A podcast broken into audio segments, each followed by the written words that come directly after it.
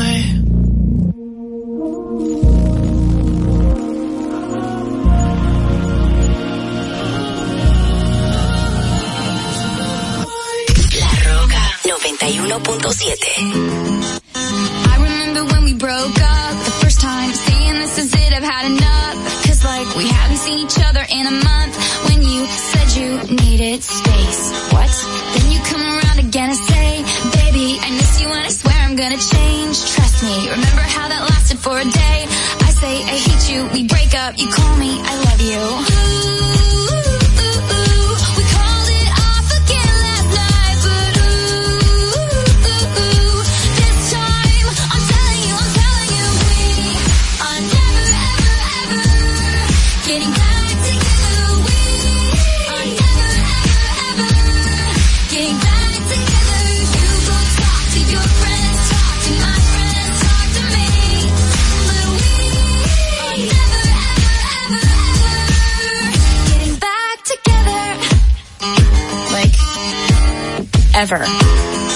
I'm really gonna miss you picking fights and me falling for it, screaming that I'm right. And you would hide away and find your peace of mind with some indie record that's much cooler than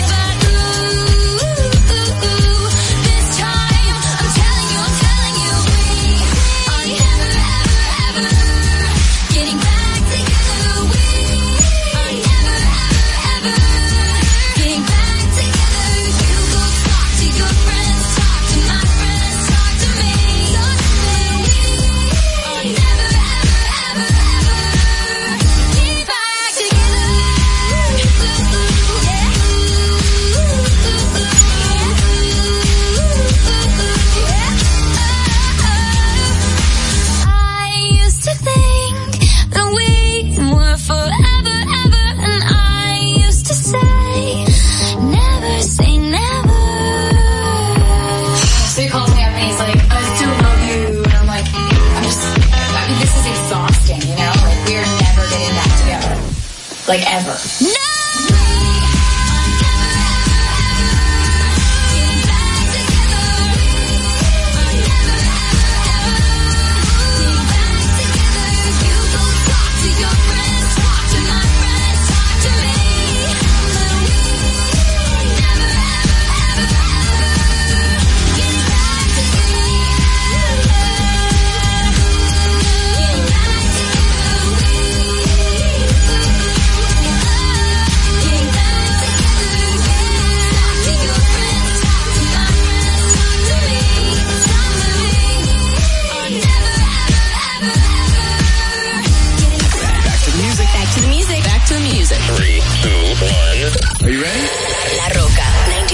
7.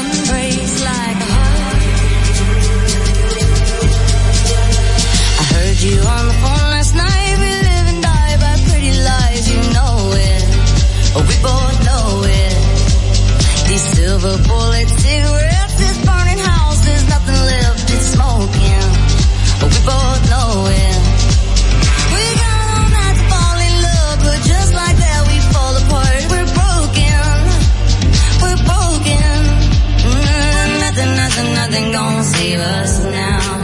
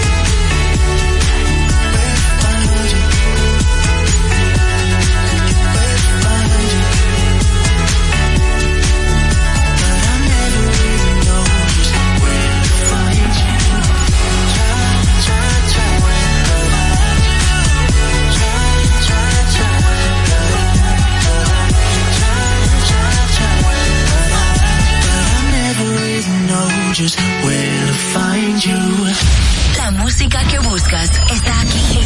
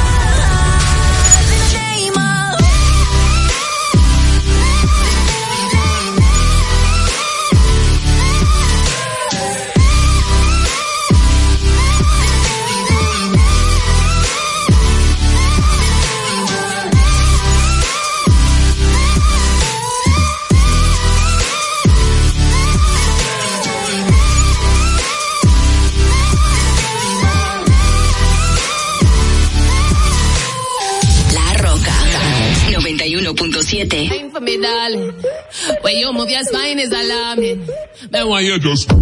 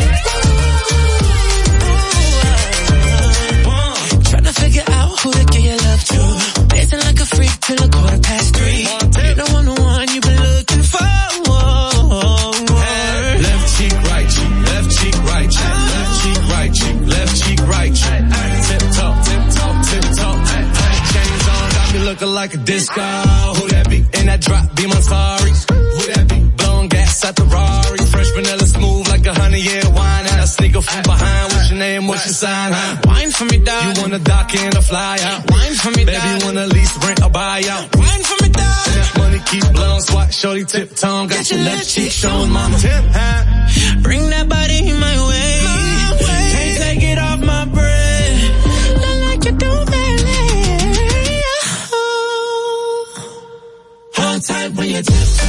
When you tiptoe. Shady Sunday. When you tiptoe. When you tiptoe. Back. Left, right, do it just like that. Hold tight when you tiptoe. Hold tight when you. Wine for me, darling. When you move your is. And when you just wine for me, darling. La, la Roca. Roca 91.7.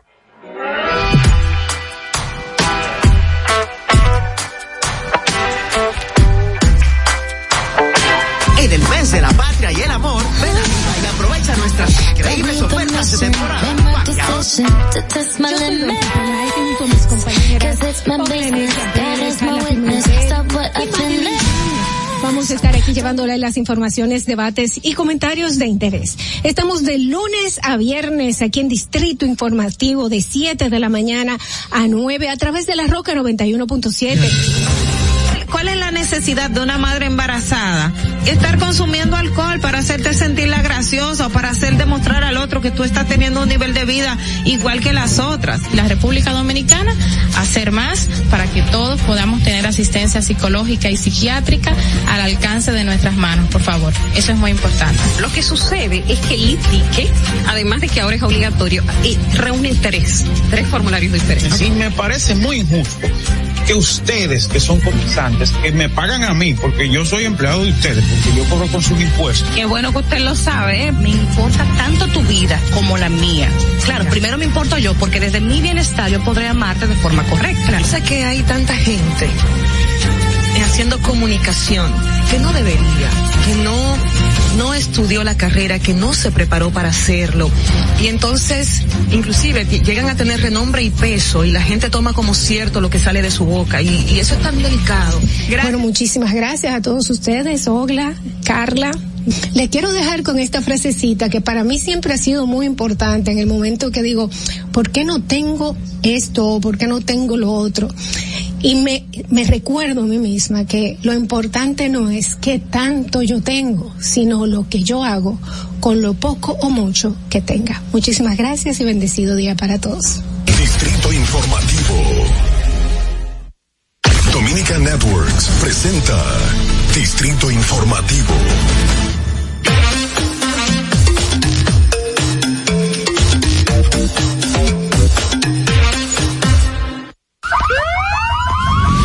Que las bocinas y los ruidos son molestosos. Por eso te traemos el Distrito Informativo. Tus mañanas ahora serán más frescas e informadas con el equipo de profesionales más completo de la República Dominicana. Distrito Informativo, de lunes a viernes de 7 a 9 de la mañana por La Roca 917 FM, Vega TV y Dominica Networks. Muy buenos días República Dominicana, arriba, bienvenidos a Distrito Informativo, soy Dolphy Peláez y junto a mis compañeras Oglenesia Pérez, Carla Pimentel y Natalie Faxas que está con nosotros por primera vez dándole la bienvenida a esta gran periodista que forma parte ya del equipo de Distrito Informativo, pues vamos a estarle llevando todas las eh, informaciones, debates, comentarios, todo lo de interés nacional e internacional. Estamos de lunes a viernes de 7 a 9 de la mañana a través de la Roca 91.7 FM. Señores, si ustedes van manejando en su vehículo, pues nosotros los podemos acompañar al norte hasta Villa Altagracia, por el sur hasta San Cristóbal, en el este hasta San Pedro de Macorís. Además pueden vernos en nuestro canal de YouTube Distrito Informativo. Síguenos en nuestras redes sociales, en Twitter, en Instagram, arroba Distrito Informativo RD.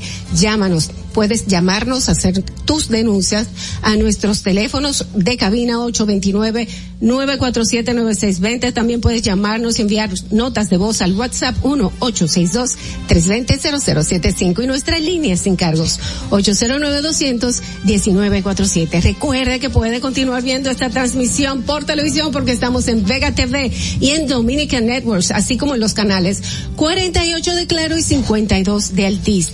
Escúchanos en Apple Podcast, Google Podcasts, iHeartRadio y también Spotify. Todas nuestras informaciones pueden ser ampliadas en nuestro portal digital Distrito Informativo RD. Damas y caballeros, inmediato vamos a solicitarle su opinión a través de llamadas o notas de voz de nuestra pregunta del día. ¿Está usted de acuerdo con la construcción de una verja perimetral en la frontera entre República Dominicana y Haití? Sus respuestas a nuestro WhatsApp 1-862-320-0075, 7 y 3 de la mañana. Muy buenos días, buenos días compañeras. Buenos días y bienvenida Natalie. Hey, muchas gracias chicas. Para mí es un honor ya formar formar parte de manera oficial de este equipo que yo de antemano debo decir que les tengo mucho cariño. Así que de verdad muchísimas gracias chicas por esa bienvenida. El cariño es mutuo, el cariño es mutuo y nosotros felices, felices de que tú estés con nosotros y que forme parte de este grupo de personas que siempre de una forma imparcial buscan la verdad y transmiten toda la información a los dominicanos sin ningún, oye, porque aquí no hay ningún ninguna Afinidad política. posición política de nadie, no hay afinidad política. Vamos a ver qué les parece si comenzamos ya inmediatamente con las informaciones, pero primero nos enteramos qué pasó un día como hoy. Antes de esto, No, no, es que hoy, como hoy es el día de nada, ya nosotros estamos aquí, ya no, no, no, está bien. Antes de esto, eh, antes de esto, señores, quiero pedirle perdón a mis compañeras. Que hice lo que hace todo el dominicano cuando llega algo nuevo y, y, y obvia lo viejo.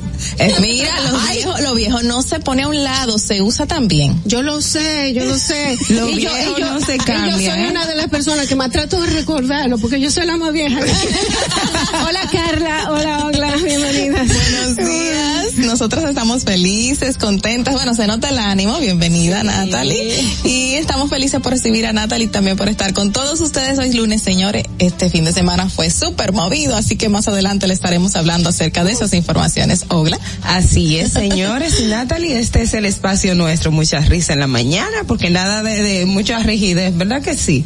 A Y veces este nos incomodamos, ¿eh? Sí, y podemos momentos. tirar una silla tipo PRD. hace- ay, no, pero no, por favor, no, no, Natalie dice ah, que bueno, no. pues está bien. Sí, sí, ya. No es así, señores. Nosotros Buenos a- días. a- ¿Qué pasa? ¿Qué pasa? Ahora sí, vamos a ver qué pasó un día como hoy. No vamos a ver qué pasó un día. Vamos inmediatamente. vamos a los titulares, es que hablamos ¿qué es mucho, señores. Son las siete y cinco de la mañana. E inmediatamente vamos a los titulares del día de hoy, las principales noticias en Distrito Informativo, el nuevo orden de la radio para hoy, lunes 21 de febrero del 2022. Este domingo Abinader encabezó en un acto en Dajabón que dejó iniciada la primera etapa de la construcción del muro fronterizo que contará con 160 kilómetros de extensión de una verja física. La verja física consistirá en un muro de hormigón armado y una estructura metálica de una altura de 3.90 metros. También tendrá 170 torres de vigilancia y control, además de unas 71 puertas de acceso. Será un muro inteligente equipado con tecnologías avanzadas y de última generación. Bueno, ya más adelante escucharemos sus notas de voz acerca del tema. En otra información, la Junta Central Electoral informó que nueve oficiales laboran eh, o laborarán en horario extendido a partir de este lunes 21 de febrero con la finalidad de que los ciudadanos tengan más espacio de tiempo para realizar su ges- sus gestiones. La disposición fue adoptada por el Pleno de la Junta Central Electoral que preside Román Andrés Jaques Liranzo y establece que el nuevo horario será de lunes a viernes de 7 de la mañana a 6 de la tarde. El administrador de la Lotería Nacional, eh, administrador interino y honorífico, como dice eh, el decreto, Kiko Tabar, advirtió a los dueños de bancas que no permitirá que se aprovechen del proceso actual, actual de regularización para instalar nuevas bancas de loterías al margen de las ya existentes. Cito, si me vienen con el método tradicional de salir con una reglita para seguir macuteando, seguir cogiendo cuarto, yo no participo en esto. Eh, fue lo que expresó Kiko Tabar. Bueno, y en otra información, Franklin García Fermín, ministro de la Educación Superior, Ciencia y Tecnología, el MESID, autorizó el retorno a la presencialidad en las aulas universitarias luego del levantamiento de las restricciones por parte del presidente Luis Abinader, que permitirá retornar a los estudiantes del sistema de educación superior sin la necesidad de mostrar las tarjetas de vacunación del COVID-19. Mucha gente feliz.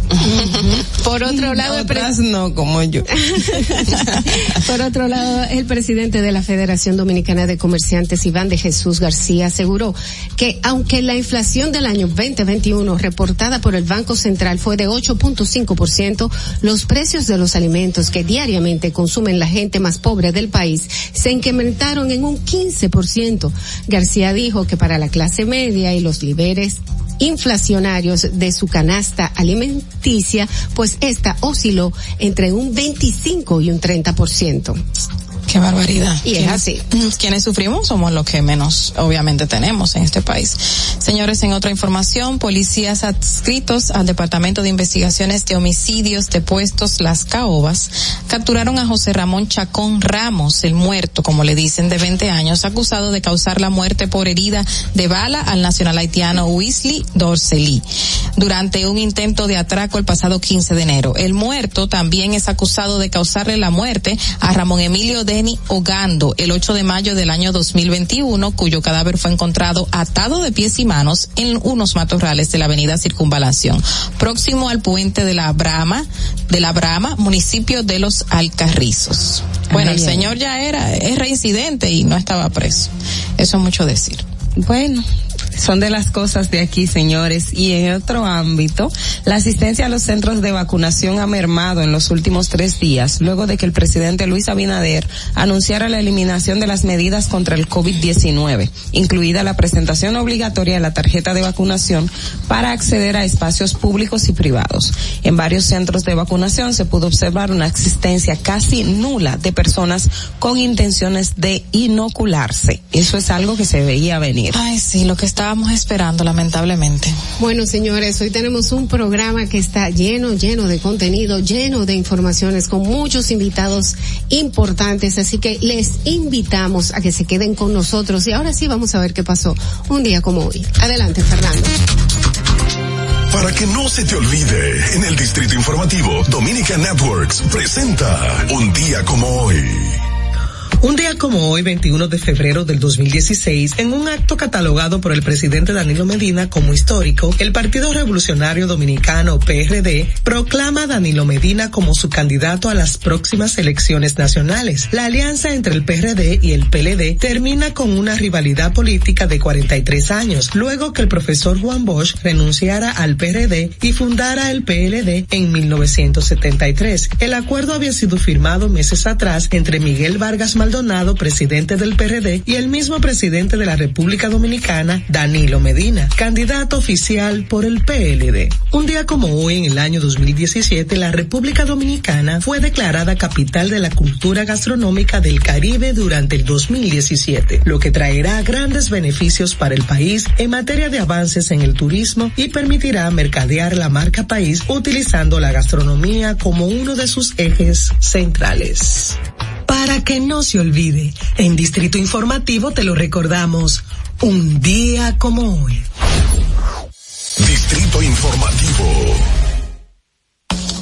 Bueno, ya saben, todo eso pasó un día como hoy. Ahora vamos a continuar con Distrito Informativo y vamos a, continuar con los comentarios de nuestras periodistas especializadas en buscar la verdad. Y empezamos con Ogla Enesia Pérez. Adelante. En el Distrito Informativo te presentamos el comentario de la periodista Ogla Enesia Pérez.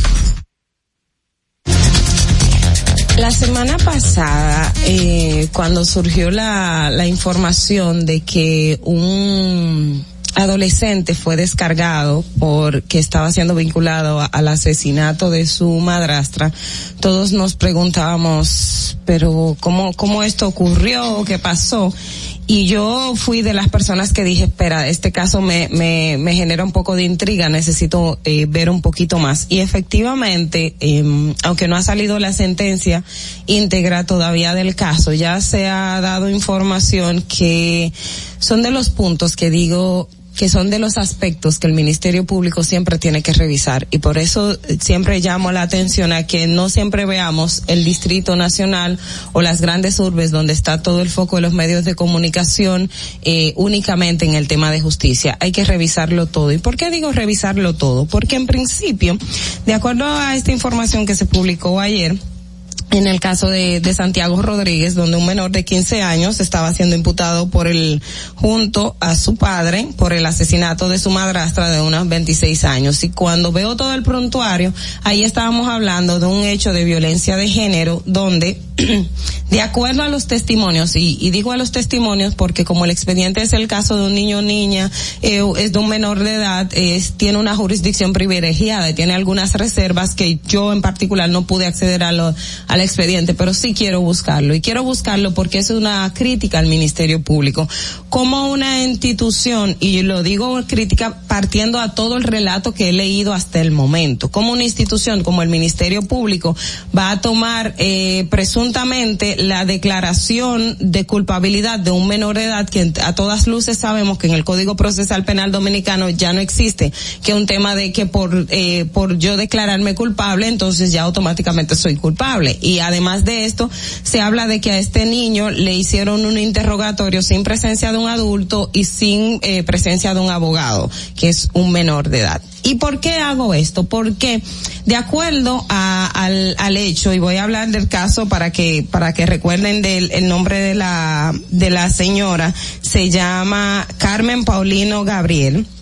Arias Rafelina. Ella tenía 26 años y esa joven fue asesinada de más de 300 estocadas. 300 estocadas. Una mujer de 25, 26 años y un adolescente de 15 años a la que el Ministerio Público le estaba imputando cuando, cuando a todas luces se dio la información de quien habría sido es su expareja o su pareja, que es el padre del adolescente, un señor de 41 años de edad que con todo lo que se levantó en un momento tenía un tema de violencia intrafamiliar que le hacía eh, cosas que no puedo describir porque si usted se lee lo que hablan las personas de todo lo que le hacía el señor eh, a Rafelina, te voy, le voy a decir el nombre, Eusebio Rosario eh, Hernández a Rafelina, a todas luces le dice que quien cometió el hecho fue él. ¿Y por qué más? Porque también el médico legista cuando hizo el levantamiento dice que el cadáver, el hecho ocurrió dentro de las dos o las tres de la madrugada. El adolescente en el video que se vio a él ingresar, ingresó a la residencia a las siete de la mañana. La ropa que tenía el adolescente no tenía indicios de, eh, de, de, de, de sangre ni forcejeo. Sin embargo, al señor Eusebio, que es, qui- a- quien también el Ministerio Público está imputando, tenía arañ- ah, estaba arañado por todas partes, tenía marcas en su cuerpo, tenía eh, muchos indicios de que habría sido él el asesino. Entonces, si el Ministerio Público tenía esos elementos, tenía esa evidencia, ¿por qué usted va a imputar asesinato a un adolescente menor de edad, hijo de este hombre, que por demás, eh, yo, yo no sé cómo describirlo, pero son de las cosas que uno tiene que cuestionarle al Ministerio Público. ¿Por qué? Porque mi pregunta es, ¿por qué eh, es formular un expediente hacia ese menor de edad cuando tienes un historial de violencia de género intrafamiliar del padre de ese adolescente con esa su pareja que toda la familia, todo el mundo te lo cuenta viva voz? Y si una periodista que fue a hacer el levantamiento del cadáver pudo tener todas esas informaciones, no el levantamiento, sino hacer el levantamiento de la historia no del cadáver, eh, pudo tener toda esa información como el Ministerio Público no la tuvo. O sea, ahí yo me remonto incluso al caso de los jóvenes del Central Park, que ustedes se acuerdan todos los que asesinaron en Estados Unidos porque supuestamente se declararon culpables violentando todo el debido proceso. O sea, son de las cosas que no hacen bien a la, a la, al, a la investigación y al Ministerio Público, que además usted le está tronchando y le está haciendo daño a un adolescente que puede ser muy productivo para esta sociedad, pero teniéndolo recluido en una cárcel de manera injusta, de manera violentando los el debido proceso, entonces estás haciendo más mal que bien. Entonces el Ministerio Público debe de revisarse y lo hago en ese tono sin tener el expediente porque ya preliminarmente uno tiene la información de que algo no ha ido bien. No ha ido bien. Fernando. Distrito Informativo. 7 y 17 minutos en Distrito Informativo y la verdad es que eso, esas cosas que pasan te llenan de indignación. Te- tú dices, espérate, si aquí, aquí obviamente lo que pasó no fue esto, quizá el niño está ayudando o cubriendo al padre porque sabemos que una condena a un menor nunca es igual que una condena a una persona mayor. Vamos, vamos a ver qué hace el Ministerio Público al respecto. Vamos a continuar, damas y caballeros, con nuestros comentarios y es el momento de Carla Pimentel. Adelante, Carla. En el Distrito Informativo te presentamos el comentario de la periodista Carla Pimentel. Bueno, como todos sabemos que este, este fin de semana fue muy movido, una de las denuncias que se presentó fue la de la Federación Nacional de Bancas de Loterías en el país. Y justamente Fenabanca denunció de que eh, ha existido desde el anuncio de la resolución emitida eh, 061-2022 sobre la regulación de, ciento, de 120 días que le están dando a las bancas para que hagan este proceso, pues a raíz de eso, según Fenabanca, eh, ha existido proliferación masiva de bancas de loterías en el país. O sea, en ese tiempo de dos semanas han colocado muchísimas nuevas bancas para entrar dentro de este proceso de regulación, según la denuncia de Fenabanca. Y esto deja mucho que decir y obviamente mucho que observar por parte de las autoridades. Pensar y buscar dónde están colocando estas bancas y por qué razón la rapidez de la misma. Entonces nos deja pensar que la mayoría de las denuncias que han existido de la Federación Nacional de Bancas y otras de que la proliferación de bancas masivas son increíbles, pues entonces uno tiene que prestar atención. Anteriormente se estaba denunciando en muchas ocasiones que hasta se colocaban 30 bancas ilegales por día. 30 bancas ilegales por día es mucho y obviamente no se respeta ni siquiera la distancia donde deben de colocar cada uno de estos comercios. En mi entender, en un principio cuando se anunció esta, regulu- esta regulación que se va a llevar a cabo, eh, yo la encontré súper positiva porque primero delimita el tiempo en que las personas van a poder accesar a tener este tipo de comercios y obviamente va a erradicar esa, eh, esa masividad que ha existido de este tipo de bancas ilegales en todo el país, que motiva de cierta manera también a un vicio y a que la ciudadanía y jóvenes se inclinen hacia el juego porque creen que por ahí van a, encontrar obviamente eh, algo por de qué salir de la pobreza. Pero este plan de regularización eh, también ha traído consigo muchos puntos en contra debido a que todas las bancas ilegales van a tener que legalizarse. Y obviamente esto va a traer una competencia masiva entre este mismo tipo de personas que tienen este tipo de comercios.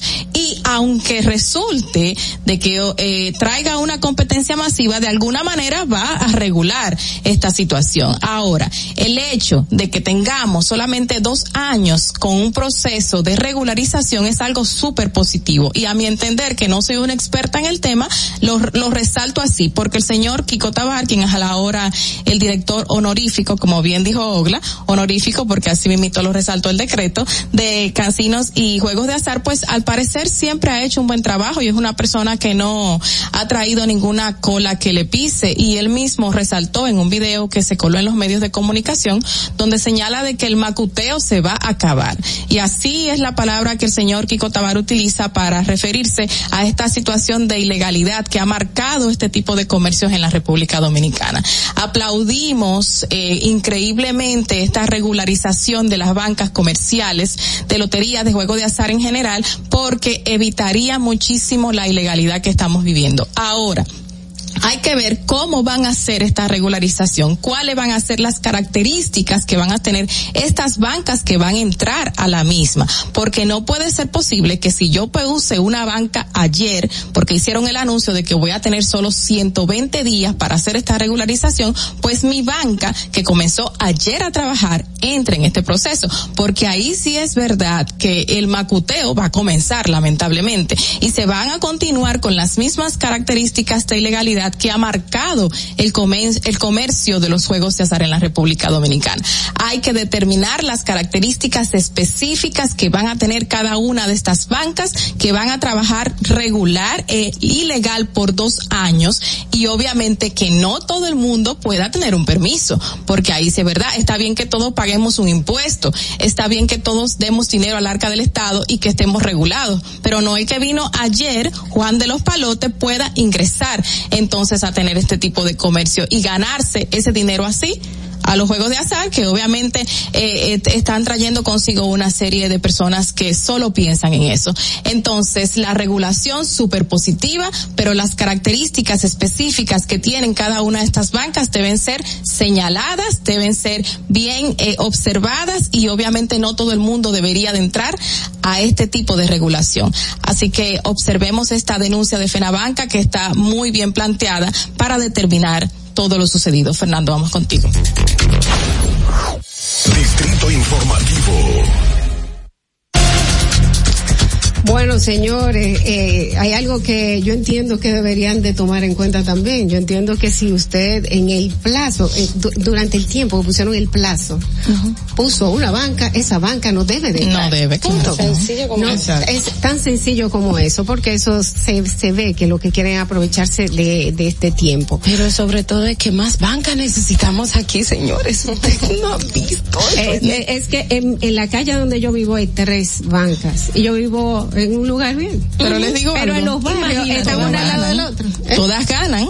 Todas ganan porque la gente aquí se dedica a esto. Si ustedes buscan en internet lo más buscado está, está Lotería Nacional, número de la lotería y, y, y ese es el sueño del dominicano, ganarse la loto. Bueno, señores, vamos a continuar con los comentarios de nuestras periodistas profesionales y ahora vamos a darle paso al comentario de la periodista Natalie Faxas. Periodista egresada de la Universidad Autónoma de Santo Domingo, con maestría en periodismo en televisión de la Universidad Antonio de Nebrija, Madrid. Ha sido ganadora de varios reconocimientos, entre ellos el Premio de Periodismo Rafael Herrera de Funglo de 2015 y becaria de la Fundación Internacional de Mujeres en los Medios, IWMF, Natalie Faxas.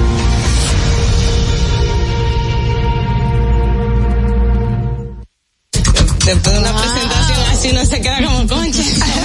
bueno, lo que vaya a decir, ¿verdad?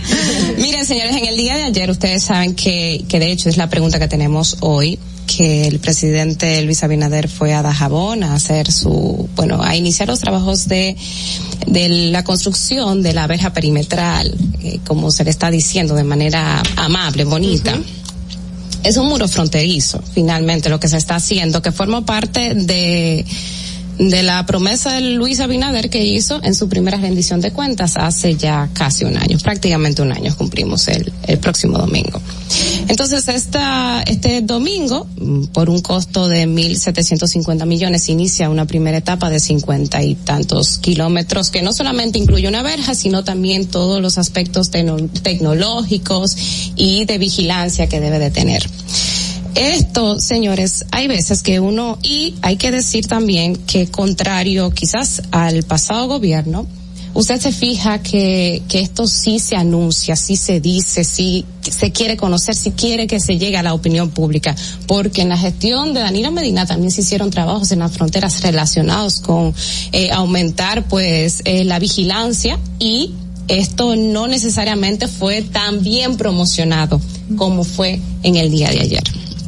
Lo que quiere decir que el aumento de vigilancias, de uso de drones y todo eso no viene desde ahora, no inicia ahora, sino que te- tenemos ya varios años en este proceso de moderna- modernización de lo que es eh, sobre todo la frontera, la vigilancia y todo esto, que busca, eh, lo dijo el mismo presidente Luis Abinader, aumentar lo que es eh, pues la vigilancia, reducir los, los flujos migratorios eh, de indocumentados, las, los, la- el contrabando que se pueda generar dentro de la frontera.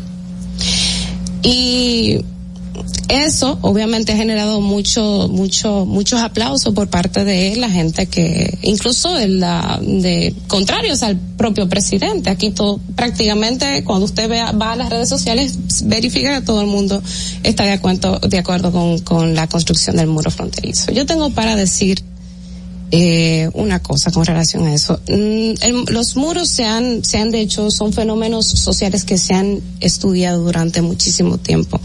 Uno de los muros quizás más estudiados es el muro de México y Estados Unidos, que de hecho México tiene una institución que se dedica al estudio científico de, eh, de la frontera y todo lo que tiene que ver la frontera, no solamente desde el aspecto social que implica los flujos migratorios. Y tomo como ejemplo está quizás este este muro fronterizo de México y Estados Unidos porque eh, es quizás el, el- el más emblemático cuando hablamos en materia en flujo en flujo migratorio. Para decir lo siguiente es que científicamente eso está ya comprobado que cuando se levantan muros generalmente lo que hace la gente es irse por otro lado o sea, eso no necesariamente detendrá lo que son los flujos eh, irregulares de indocumentados, porque el problema de la migración históricamente ha sido es que las condiciones de vida que busca la gente no está en el país que lo vio nacer. Y por eso se van. Nosotros tenemos ejemplos, familias, hermanos, tíos, primos, amigos, todos. Entonces, si bien se crean muchas expectativas en torno a este muro y ya vamos a escuchar a la gente porque es el tema que vamos a hablar en el día de hoy, lo que quiero resaltar es que no solamente un muro fronterizo acabará con, con el tema de la migración de indocumentados, si es lo que usted está esperando.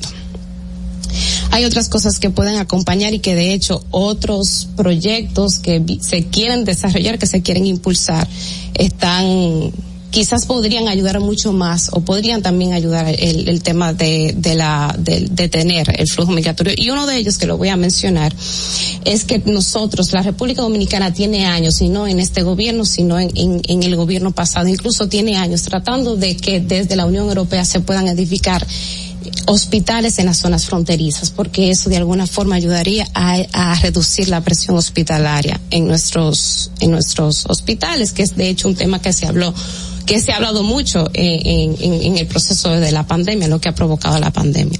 Con esto quiero decir, señores, que a veces nosotros eh, nos alegramos de tener un muro fronterizo, de tener más tecnología, de tener más vigilancia, porque creemos que eso de alguna forma va a parar la migración de indocumentados y no es así. Uno no, no podemos nosotros engañarnos con eso. Lo que sí tenemos que, que ver eso como, como, mantenerlos vigilados y sí pensar en que hay otros procesos quizás también mucho más inteligentes que el de levantar muros, que es de garantizar quizás mejores eh, calidad de vida para los para los haitianos que viven en su país y así solamente así es que la gente va a dejar eh, de irse de su casa. Así que nada, esto es todo. Distrito Informativo. Bueno, señores, eh, Natalie tienes toda la razón y tú sabes que en qué tú tienes más la razón, en que el muro no va a ser eh, muy, no va a ser muy eficaz si no se acaba el macuteo. Señores, el macuteo es lo que tiene a República Dominicana llena de, de migrantes eh, que son ilegales. ¿Por qué? Porque hay un negocio tan grande y se han visto reportajes donde vemos que a los mismos haitianos que le cobraron para traerlos, los agarran y le cobran para soltarlo a donde lo agarran. Y después vuelven y lo agarran y le cobran otra vez hasta que simplemente no tienen ni un chale y lo mandan para Haití otra vez. O sea, es, es un negociazo que hay y, y si no se va al centro de ese negocio, si no se presentan consecuencias para las personas que están dentro de estos negocios, que sean consecuencias que se vean y que se agarren a todos los que están metidos ahí, pues vamos a tener el mismo problema siempre, porque como dice Natalie, si no entran por aquí, entran por allá. Señores, vamos a continuar, son las siete y treinta y uno de la mañana, quiero repetirle, ¿quieres decir algo? Sí, eh, tomando de pie de amigo lo que comentaste de muchos reportajes y de hecho quiero recordarlo, en el año 2018 se presentó un reportaje en Diario Libre que se llama Tráfico Impune, que lo realizaron las periodistas Tania Molina y Mariela Camaño, que hablan esos mismos puntos, el tema del tráfico Mariela de Mejía. Mariela Mejía, ay perdón, Mariela, Eh, el tráfico de las embarazadas, el tráfico, el costo de lo que cobran los militares por traer a los migrantes haitianos a República Dominicana, el, la, el- la trata que hubo incluso para sacar a haitianos de Haití, pasarlo por República Dominicana y llevarlos a Chile y la falsificación de documentos. Es un reportaje que ahí te lo dice todo, una investigación eh, sin desperdicio. No, y recientemente se han hecho investigaciones donde se revelan la mafia que existe en la Dirección General de Migración, no directamente con el director, no podemos señalarlos a él, pero sí un grupo de personas que están más abajo, donde se demuestra de que lamentablemente estos haitianos son eh, recogidos en todo el Gran Santo Domingo y otras localidades, llevados hacia ciertas zonas y luego les dicen, dame 10 mil pesos que te vamos a soltar. Y realmente esas personas las sueltan después que las detienen y ya pueden hacer su vida normal aquí, pero lamentablemente ese dominicano que está haciendo ese negocio, pues sabe que cada mes va a recibir 10 mil pesos por un grupo de personas que realmente lo único que vinieron aquí fue hacer una vida y tratar de llevar una cantidad de dinero hacia sus familiares en Haití. Y hay que detener la mafia para, que- para que este muro resulte y no sea algo denigrante para todos nosotros. Así mismo es. Bueno, señores, siete y treinta y dos de la mañana vamos a repetirle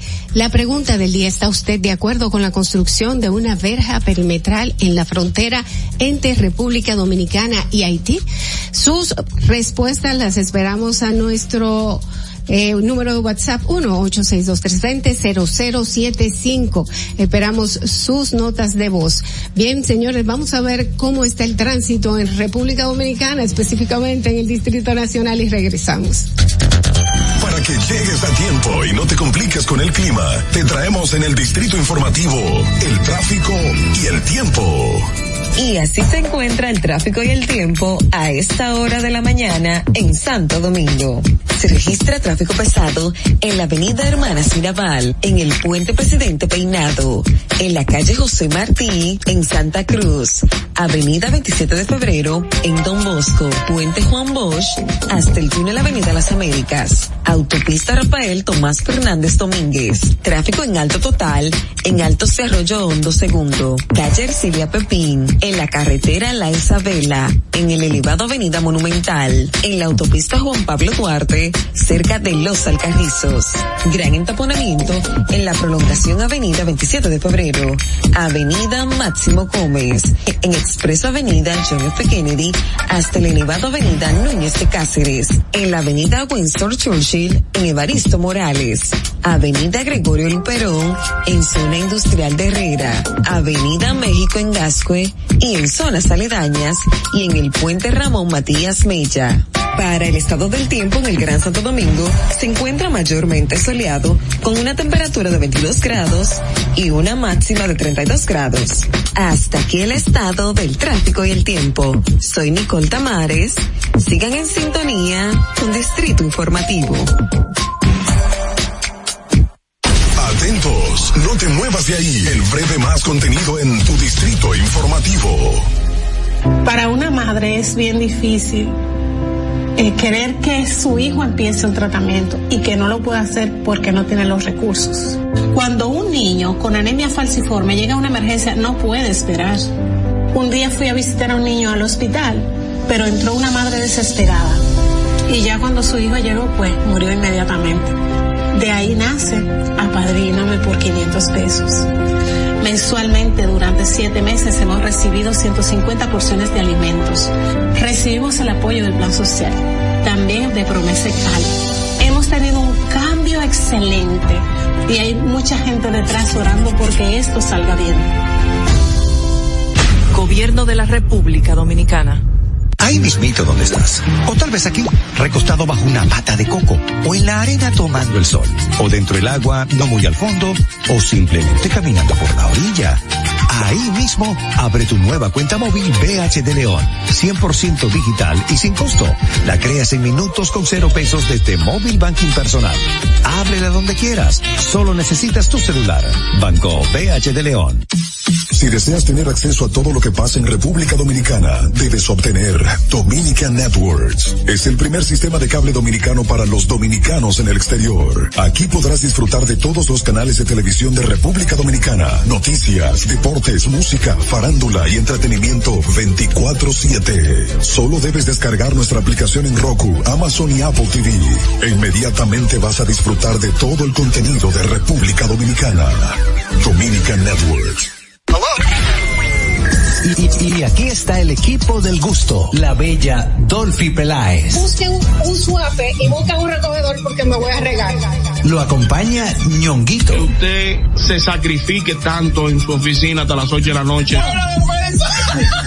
El importado Harold Díaz. Lo mío es de hilo de Yedella. La más reciente adquisición, el actor más cotizado, más no, el mejor pagado, Oscar Carrasquillo. Y el hombre que gana menos que su mujer tiene que se sienta negro en la cama, en la intimidad. Juan Carlos Pichardo. Señores, esto es el gusto de las 12. Sintonice a partir de las 12 del mediodía por La Roca 91.7. Si quieres más diversión, no busques, no hay más. Te acompañan de lunes a viernes, de 12 a 2 de la tarde por La Roca 91.7 FM. El, el gusto de las 12. Durante 27 años que yo tengo viviendo aquí en el Moscú, las inundaciones aquí han acabado eh, prácticamente con todo casi lo que nosotros hemos tenido. Estaba yo con una incertidumbre, vas a llover, no vamos a inundar, otro año más inundado, pero gracias a Dios llovió y no nos inundamos. Y a nuestro señor presidente porque obra. Estamos muy felices con él porque él nos ha tomado en cuenta, nos ha llevado de la mano, eh, él nos ha tomado como la necesidad de nosotros, como si fuera parte de él. Él nos da un cambio verdaderamente maravilloso. Yo le digo claro, yo soy parte del cambio. Gobierno de la República Dominicana. Sabemos que las bocinas y los ruidos son molestosos. Por eso te traemos el Distrito Informativo. Tus mañanas ahora serán más frescas e informadas con el equipo de profesionales más completo de la República Dominicana. Distrito Informativo, de lunes a viernes de 7 a 9 de la mañana por La Roca 917 FM, Vega TV y Dominica Networks. ¿Viste qué rápido? Ya regresamos a tu Distrito Informativo. La tecnología nos rodea y es parte de todos hoy día. En tu distrito informativo te traemos al ingeniero Orlando Jaques. Muy buenos días a aquellos que están sintonizándonos en este momento. Este es Distrito Informativo, señores, Distrito Informativo, el nuevo orden de la radio. Aquí estamos con ustedes y vamos a recibir a nuestro experto en tecnología que está también de cumpleaños en el día de hoy. Orlando Jaques, ¿cómo estás? Muy bien, gracias. Muchas chicas. felicidades. El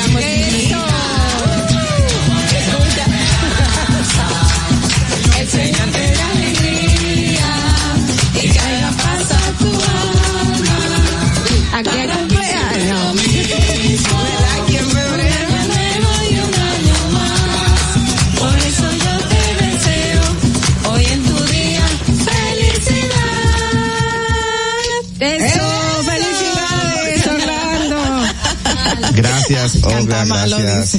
Eh, Dolphy, gracias Carla, gracias Muchísimas Natalie, felicidades. Madeline, a los chicos y Rosa que están por allá en, en el Rayfield.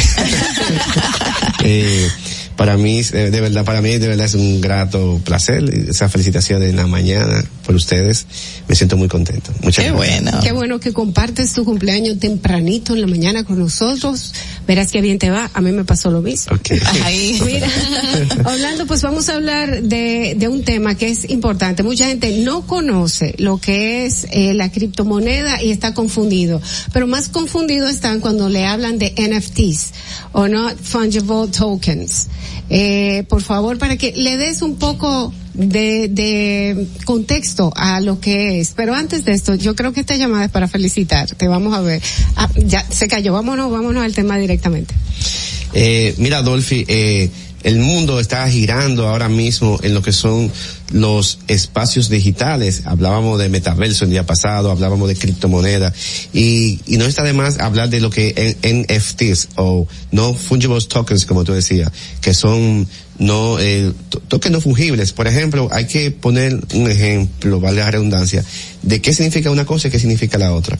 Cuando hablamos de, de bienes no fungibles, son bienes que nos pueden ser intercambiados por una cantidad de, de, de un valor de su mismo peso, se puede llamar así. Por ejemplo, un bien fungible, un bien fungible, por ejemplo, una moneda, un, billete de 20 dólares, usted lo puede cambiar por un billete de 20 dólares. Pero en este caso, una, una obra de arte digital, se puede llamar así, una canción, una obra de arte, usted no la puede cambiar por otra obra de arte digital porque tiene un precio diferente, dependiendo de lo que se ponga en el mercado. Entonces es importante saber para esto que esto funciona con la misma estructura de blockchain o de criptomoneda. Es decir, existen diferentes servidores que están alojados en el mundo, que se llaman eh, minería, que son intercambiados por una red de triangulación de información. Entonces, esa, son basados en ese, eh, se monta en esa, en esa red. Pero para este tipo de cosas, usted tiene que tener en cuenta lo siguiente. Primero tiene que tener una cuenta de NFT, una cuenta de NFT, una cuenta de usuario, y tiene que tener una billetera para poder operar.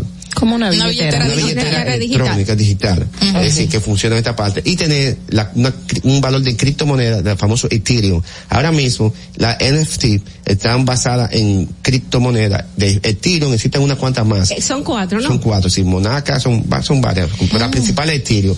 ¿Qué, ¿Qué pasa aquí?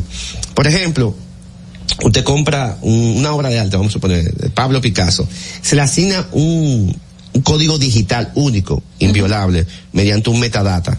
Se le asigna una, una, una obra, un número. Entonces, en vez de usted tener una obra de arte en su casa, un cuadro que vale un valor, usted va a tener una obra de arte digital con el código de esa obra de arte. Y Entonces, yo lo eso- voy a poder imprimir, ¿cómo? O sea, no- No, yo no entiendo la físico, lógica, la, la lógica de tener algo algo digital, completamente. Es algo Tú vas a digital. tener un certificado digital.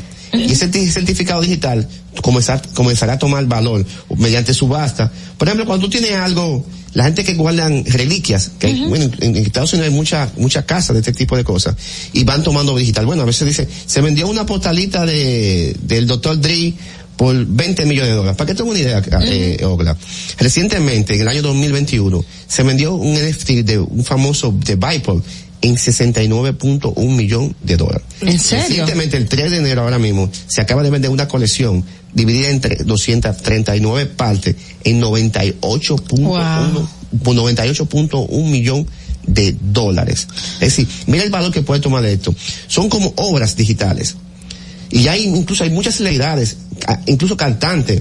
Recientemente Osuna acaba de lanzar el, el puertorriqueño dominicano, de que su canción este, se- serán también vendidas a nivel de, convertidas en NFTs, y entonces serán, eh, trans- hacer, hacer transacciones, ese tipo de cosas. Orlando, entonces, a diferencia de las criptomonedas, aquí no hablamos de dinero en sí, sino de artículos. Son obras de artes, pero que se van a poder intercambiar con un tipo de criptomoneda llamado Ethereum o tres más que son Mónaco y las otras dos no, no me llegan. O sea, las personas interesadas que deseen adquirir obras de arte, obviamente para colección, pero van a ser digitaliz digitales. Sí, pero un formato poco diferente. Lo primero que existen diferentes marketplace o sitios de negocios.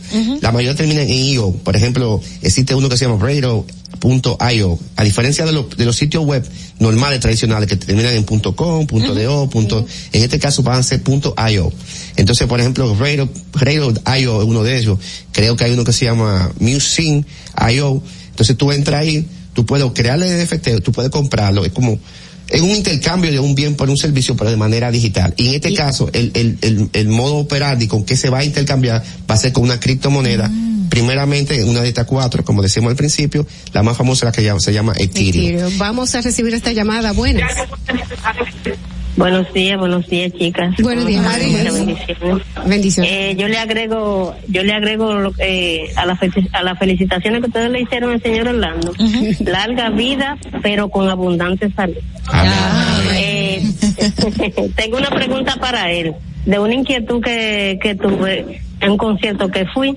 De, ese artista llevó un invitado. Eh, casi cuando, cuando él inició eh, eh, su intervención, el público, fue la euforia tan grande que el público no, no dejaba casi escuchar la, la canción. Entonces después ese, ese gran artista nuestro sacó esa producción en homenaje a- a- al, al, al apoyo que nosotros le dimos porque fue bajo la lluvia.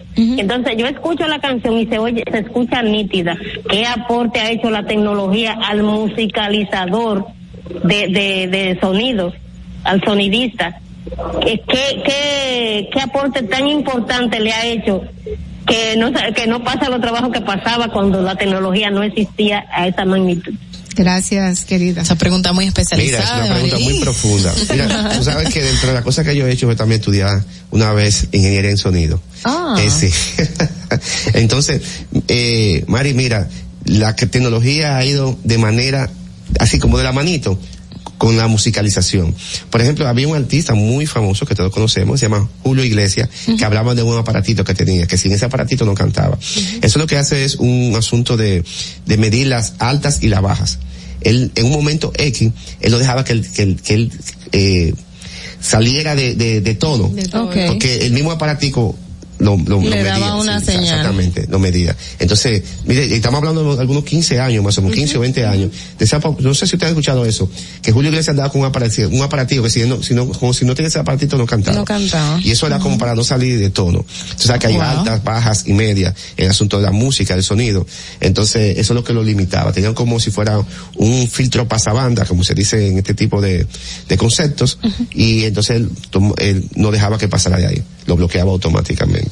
Entonces, la tecnología desde su inicio ha ido de la mano, o mejor dicho, la música de su inicio ha ido de la mano con la tecnología. A medida que la tecnología aumenta, también los niveles que podemos percibir de la música son mucho más eficientes. Pero eso no lo podemos comprar con las criptomonedas de ahora que tú estás Bueno, señalando. ahora mismo con el NFT todavía no está esa parte. Todavía. Porque no, es, es un- es algo fungible. Es algo fungible. Eh, los NFTs, eh, yo estoy eh, escuchando que yo compro una obra de arte que viene en un NFT y el- el- lo tengo, es mío, está, eh, lo tengo en, el- a través del blockchain guardado. Sí. eh, y lo puedo vender a través de, de esto, ok, perfecto, pero esa obra de arte la puede tener cualquier otra gente. Sí, pero el- eh, la diferencia, cualquier gente puede tener una copia de la obra de arte, pero la, a diferencia tú vas a tener certificado original. Incluso el, el NFT te va dando una, una relación desde que se adquirió por primera vez esa obra de arte digital, si la podemos llamar así, y quiénes han sido los dueños. A medida que tú vas cambiando, a medida de metadata, él va asignando un, a, mediante un algoritmo la fecha de quién, quién, quién él lo ha tenido y en qué fecha lo vendió y a quién se lo vendió. Tú puedes hacer subasta con esa misma obra de arte.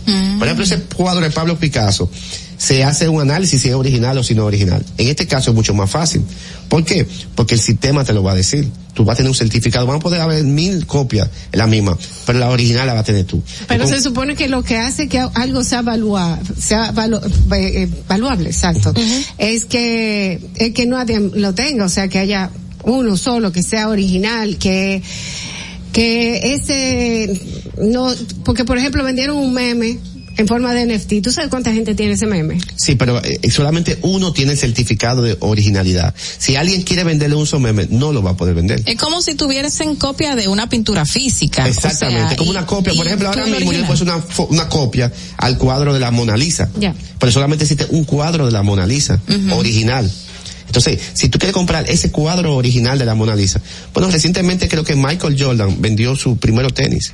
Sí, sí. Y como sí. tú tenías mucho tenis, parecido. Entonces, ese tenis por ser de Michael Jordan tiene un, un alto valor en el mercado y costaron millones de dólares. Entonces eso mismo pasa con, con la pintura eh, digital, se puede llamar así, o la canción digital, incluso hay memes, como tú decías, hay videojuegos también. Y me imagino cosas. también que hay personas que ya se dedican a eso, así Claro. que hay coleccionistas de pinturas que tienen en su casa pues se convertido en un museo igual. Yo conozco una persona, bueno, una gente como que tiene una buena empresa en Estados Unidos y se ha dedicado a- al asunto de los NFTs y el tipo le está yendo súper, súper bien. El tipo está ganando una millonada ahora mismo con el asunto de crear NFT y comercializarlo.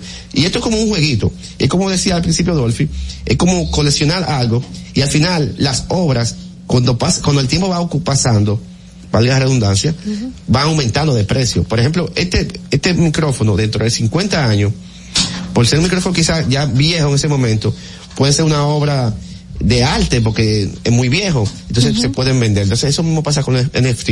Y la tendencia del mercado, señores. Ahora mismo las criptomonedas y los NFTs son la tendencia, es decir, compra y venta de, de obras y, y, y, y la criptomoneda es el, el valor que se le pone al, en el mercado digital al, al intercambio de bienes por servicio.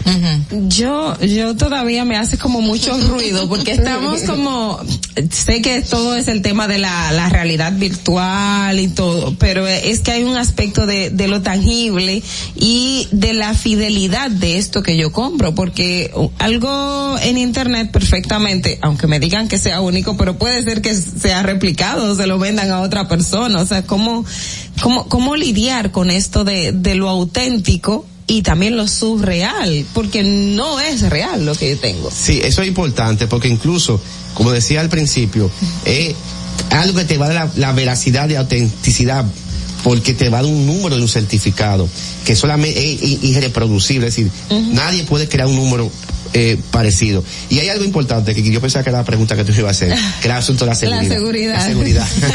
y es que, por ejemplo, sí en este caso pueden haber, haber situaciones de inseguridad, pero por el famoso pitching y phishing.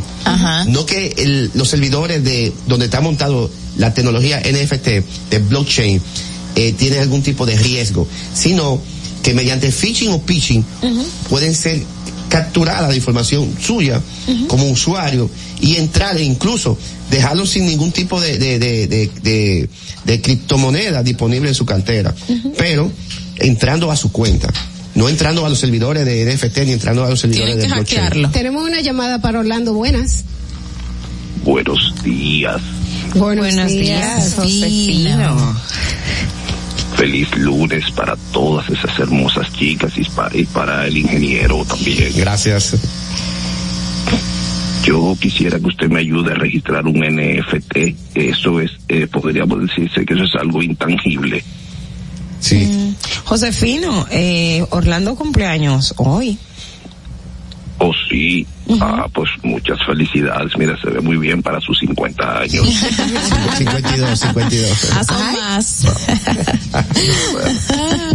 Señ- señor Orlando, eh, quisiera que usted me ayude a registrar un NFT que yo tengo. Mira, lo primero que tiene que crear una cuenta en la plataforma de NFT y tener una billetera digital, como decíamos al principio. Y dentro de esa billetera, Yo apenas tengo una cartera de esa de las viejas, no puedo tener nada digital. Pero usted me puede ayudar con mi, con mi NFT. Claro. Es muy bueno, es invaluable. claro, ¿cuál es el, el NFT suyo? Es una reunión secreta entre Danilo, Margarita y yo. Para el 24, juntos. ¿Cómo? Wow. Pero si usted tiene esos datos, envíenos. Vale, lo que un NFT de una vez. Como es un intangible. Gracias, eh, Josefino. Yo tengo una. ¿Hay, hay- otra llamada? No. ah, dale. Tengo otra, otra llamada a propósito de, de quien acaba de llamar. Otra pregunta sobre qué tan quizás conocido es esto, eh, qué tan eh, popular es esto entre dominicanos que hagan este tipo de inversión.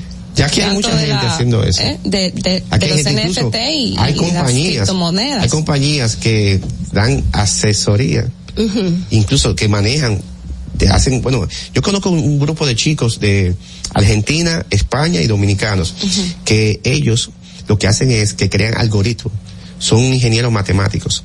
Ellos crean algoritmos eh, del asunto de las criptomonedas. Ellos crean algoritmos, ellos te dicen cuándo invertir y cuándo mm, tiene que sacar el dinero. Entonces ellos te hacen un nivel de apego de un 98%. Ellos dicen, ok, tú me das mm, 10 mil dólares, yo te convierto esos 10 mil dólares en X tiempo en 100 mil dólares. Y tú me das, por ejemplo, el 50%. Y el nivel de apego es un cin- es un 98%. Hay un 2% de riesgo, claro. Entonces ya aquí hay, tú ves, eso es, es como la lotería tiene 98 números, pero hay dos que puede ser que no sean los tuyos. Entonces, sí ya a nivel de, de, de, de algoritmos matemáticos, un análisis matemático de probabilidad y ese tipo de cosas que ellos van haciendo. Y crean un algoritmo y dicen invierte en tal moneda, en tal fecha y en tal fecha tú lo vas a sacar. Orlando, a mí me llama mucho la atención que tú resaltaste ahorita que para hacer la compra de este tipo de objetos e intangibles hay que tener específicamente un tipo de criptomoneda. Cuatro tipos de criptomonedas ahora mismo. O sea que específicamente con cuáles son esas Ethereum, hay, criptomonedas. hay, hay, podemos, podemos, podemos dársela. Ethereum hay tres más, no recuerdo el nombre, la hablo, la hablo mentira. Ah, entonces las demás no sirven para esto. No, porque está basada en un sistema, tú sabes. Es decir, Ah. tiene que ser intercambiable entre ellas. Porque tú, por ejemplo, tú puedes usar la de Ethereum con la otra y así ¿Y son sucesivamente. más costosas o son más económicas? No, solamente fue que se diseñaron en ese momento, se tomó en Pero, cuenta. pero y cómo, por ejemplo, aquí que República Dominicana no reconoce las criptomonedas o en otros países donde no están reconocidos, cómo, cómo la persona puede, eh, qué sé yo, cambiar peso por Aquí todavía, criptomoneda aquí, aquí o no hay dólares? criptomoneda todavía. Ajá. Es un, es un mercado digital en las nubes. Aquí todavía no hay criptomoneda. ¿Y cómo entonces la gente de aquí mete? Ethereum o las otras Tienen, tienen a través de internet. internet sí. Tú te metes a través de internet, tienes que, como dice él, tener una cartera digital. Entonces tú tienes tu tarjeta, tu cartera digital en tu teléfono.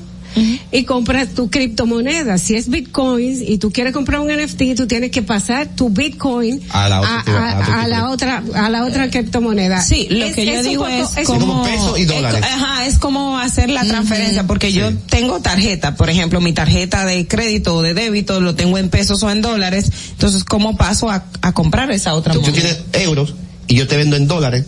Tú tienes que hacer una transacción de euros a dólares para poder com- comprarme lo Entre criptomonedas. Exactamente. Bueno, señores, este es un tema bastante complicado que hay que coger un curso. Vamos a ver cuando Orlando se dedica y nos da un curso muy Eso es específico de criptomonedas y este mundo que hay que conocer porque es el futuro. Vamos eh, ya, pues, Madeline, a continuar con el distrito, int- inter- ok, con distrito informativo, señores. Vamos, son las 7 y 57 de la mañana. Hagamos una breve pausa y recibimos a un invitado muy especial. Quédese ahí. Atentos, no te muevas de ahí. El breve más contenido en tu distrito informativo. Ahí mismito donde estás. O tal vez aquí, recostado bajo una mata de coco. O en la arena tomando el sol. O dentro del agua, no muy al fondo. O simplemente caminando por la orilla. Ahí mismo, abre tu nueva cuenta móvil BH de León. 100% digital y sin costo. La creas en minutos con cero pesos desde Móvil Banking Personal. Ábrela donde quieras. Solo necesitas tu celular. Banco BH de León. Glen Beauty Salón con su Nails Bar Spa y Estética. Somos un centro equipado con las mejores tecnologías de belleza y un personal capacitado listo para que tengas una experiencia glam. Contamos con las técnicas más avanzadas de uñas, spa y centro de estética. Somos especialistas en reparación e hidratación de cabello botox capilar. Glam tiene para ti todo lo que necesitas para consentirte. Visítanos en la prestigiosa zona de Bellavista. Llámanos y reserva tu cita al 809-333-5174 y al WhatsApp 849-255-5174. Tenemos un espacio para ti. Glam Beauty Salon, Nails Bar, Spa y Estética. Esto empezó por algo que vi en la casa de un amigo que tenía un estanque con peces. Yo dije, pero así se quería peces, pues yo puedo hacerlo. Lo poco que, que yo he tenido lo puse aquí. Me aprobaron un préstamo, por lo cual yo he terminado muchas cosas que necesitaba este proyecto. Compré este terreno, me trasladé aquí y ya aquí me ha quedado. Y me ha dado buen resultado. Gracias a Dios, siempre Dios, aquí en este lugar.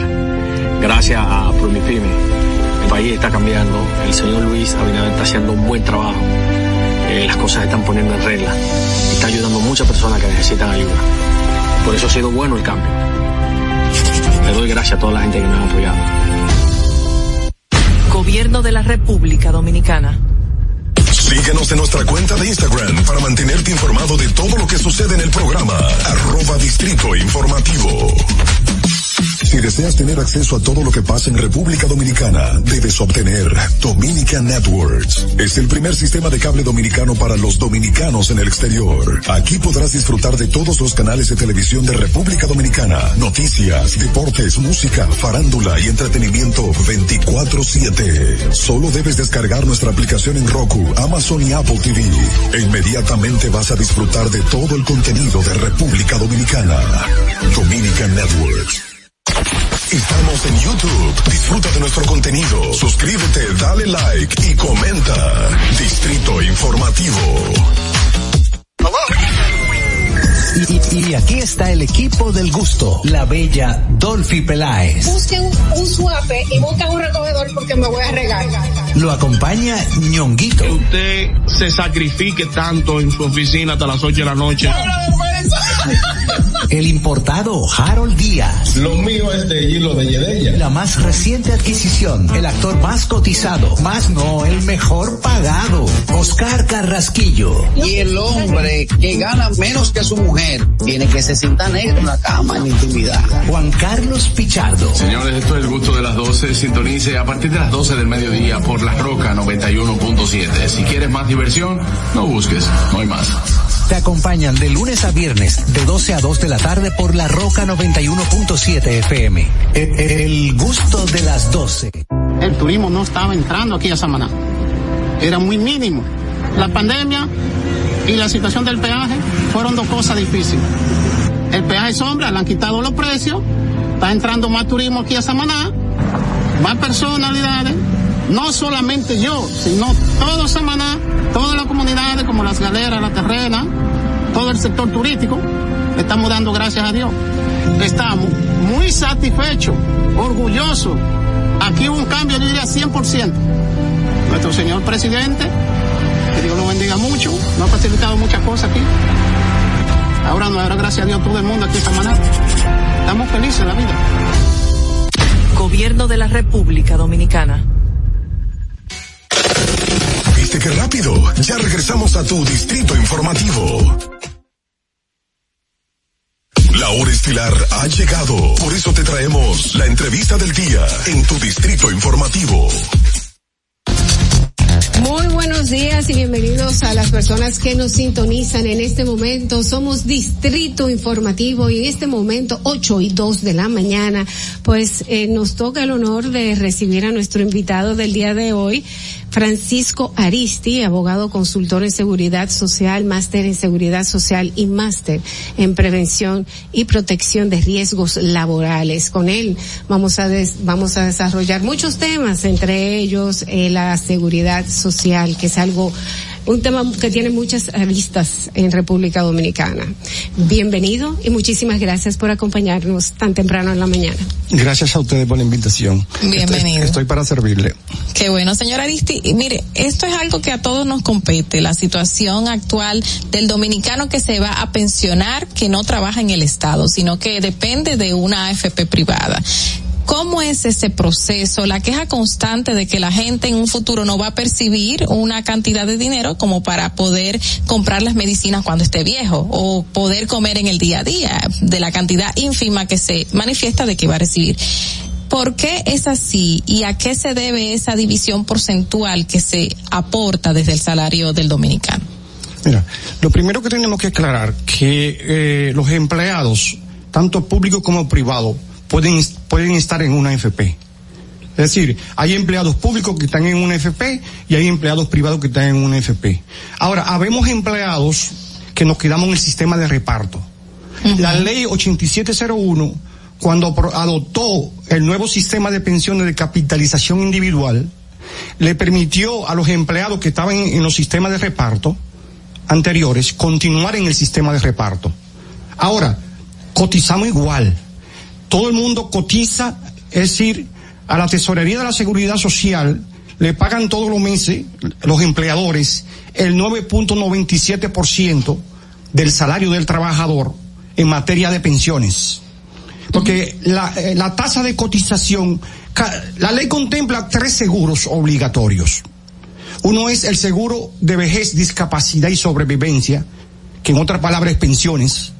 Se llama seguro de vejez, discapacidad y sobrevivencia, porque se otorgan pensiones por vejez, que eso es ya de- de- después de 30 años de cotización, pensiones por discapacidad, es decir, cuando un trabajador sufre una discapacidad permanente para el trabajo, tiene derecho a una pensión, y pensiones de sobrevivencia, eso es en caso de que el trabajador fallezca a su cónyuge y a los hijos le corresponde una pensión de sobrevivencia. Ese es el seguro de vejez, discapacidad y sobrevivencia que tiene una tasa de cotización de 9.97% del salario. Tenemos el seguro familiar de salud que tiene una tasa de cotización, son independientes el financiamiento, de 10.13. El 3.04 lo paga el trabajador, que se lo descuenta el empleador de su salario como agente de retención, y el 7.09 lo paga el empleador de sus propios recursos. Y también tenemos el seguro de riesgos, bueno, el seguro familiar de salud, es bueno decir, para que la población eh, lo conozca, contempla varias prestaciones. Nada más no es salud, porque cuando la gente escucha seguro familiar de salud, cree que nada más es salud. No. El seguro familiar de salud contempla el plan básico de salud, que, eh, que es el plan que administran las ARS, las administradoras de riesgo de salud. El plan básico de salud tiene una serie, tiene un catálogo de prestaciones, una canasta de servicios, que tiene que garantizar las ARS a, los- a todos los afiliados. Lo que no está en esa, en, en esa canasta, en ese catálogo, la ARS no tiene la obligación de, de autorizarlo.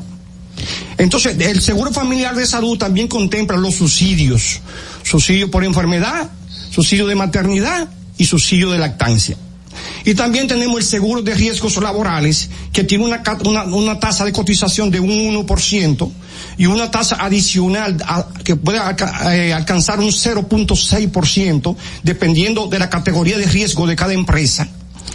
Pero puede ser de 1 a 1.6. Fran, ah, escuchándote hablar de esos, son- todo... esos son los tres seguros que contempla la ley. Ah, escuchándote hablar de la cantidad de recursos, que si el 9% y todos esos El 10. datos, eh, aquí tenemos un tema sobre todo con, con lo que tiene que ver con las AFPs y, y- y las ARS, de la cantidad de recursos que han manejado en estos tiempos y que la población no siente que al momento de, de su pensión su recurso está. De hecho, tenemos un movimiento de personas que ha querido su 30% de su fondo de pensiones porque entiende que, la- que el manejo que se ha dado no es el correcto, pero también explicarle a la gente qué es el sistema de reparto, que usted lo mencionó al principio y no, no se entendía también. Ok, mira, antes de promulgarse la ley 8701, que fue promulgada el 9 de mayo del año 2001, nosotros teníamos dos sistemas de pensiones de reparto, principalmente, que era el sistema de reparto de la ley 379 sobre pensiones y jubilaciones de los funcionarios y empleados públicos,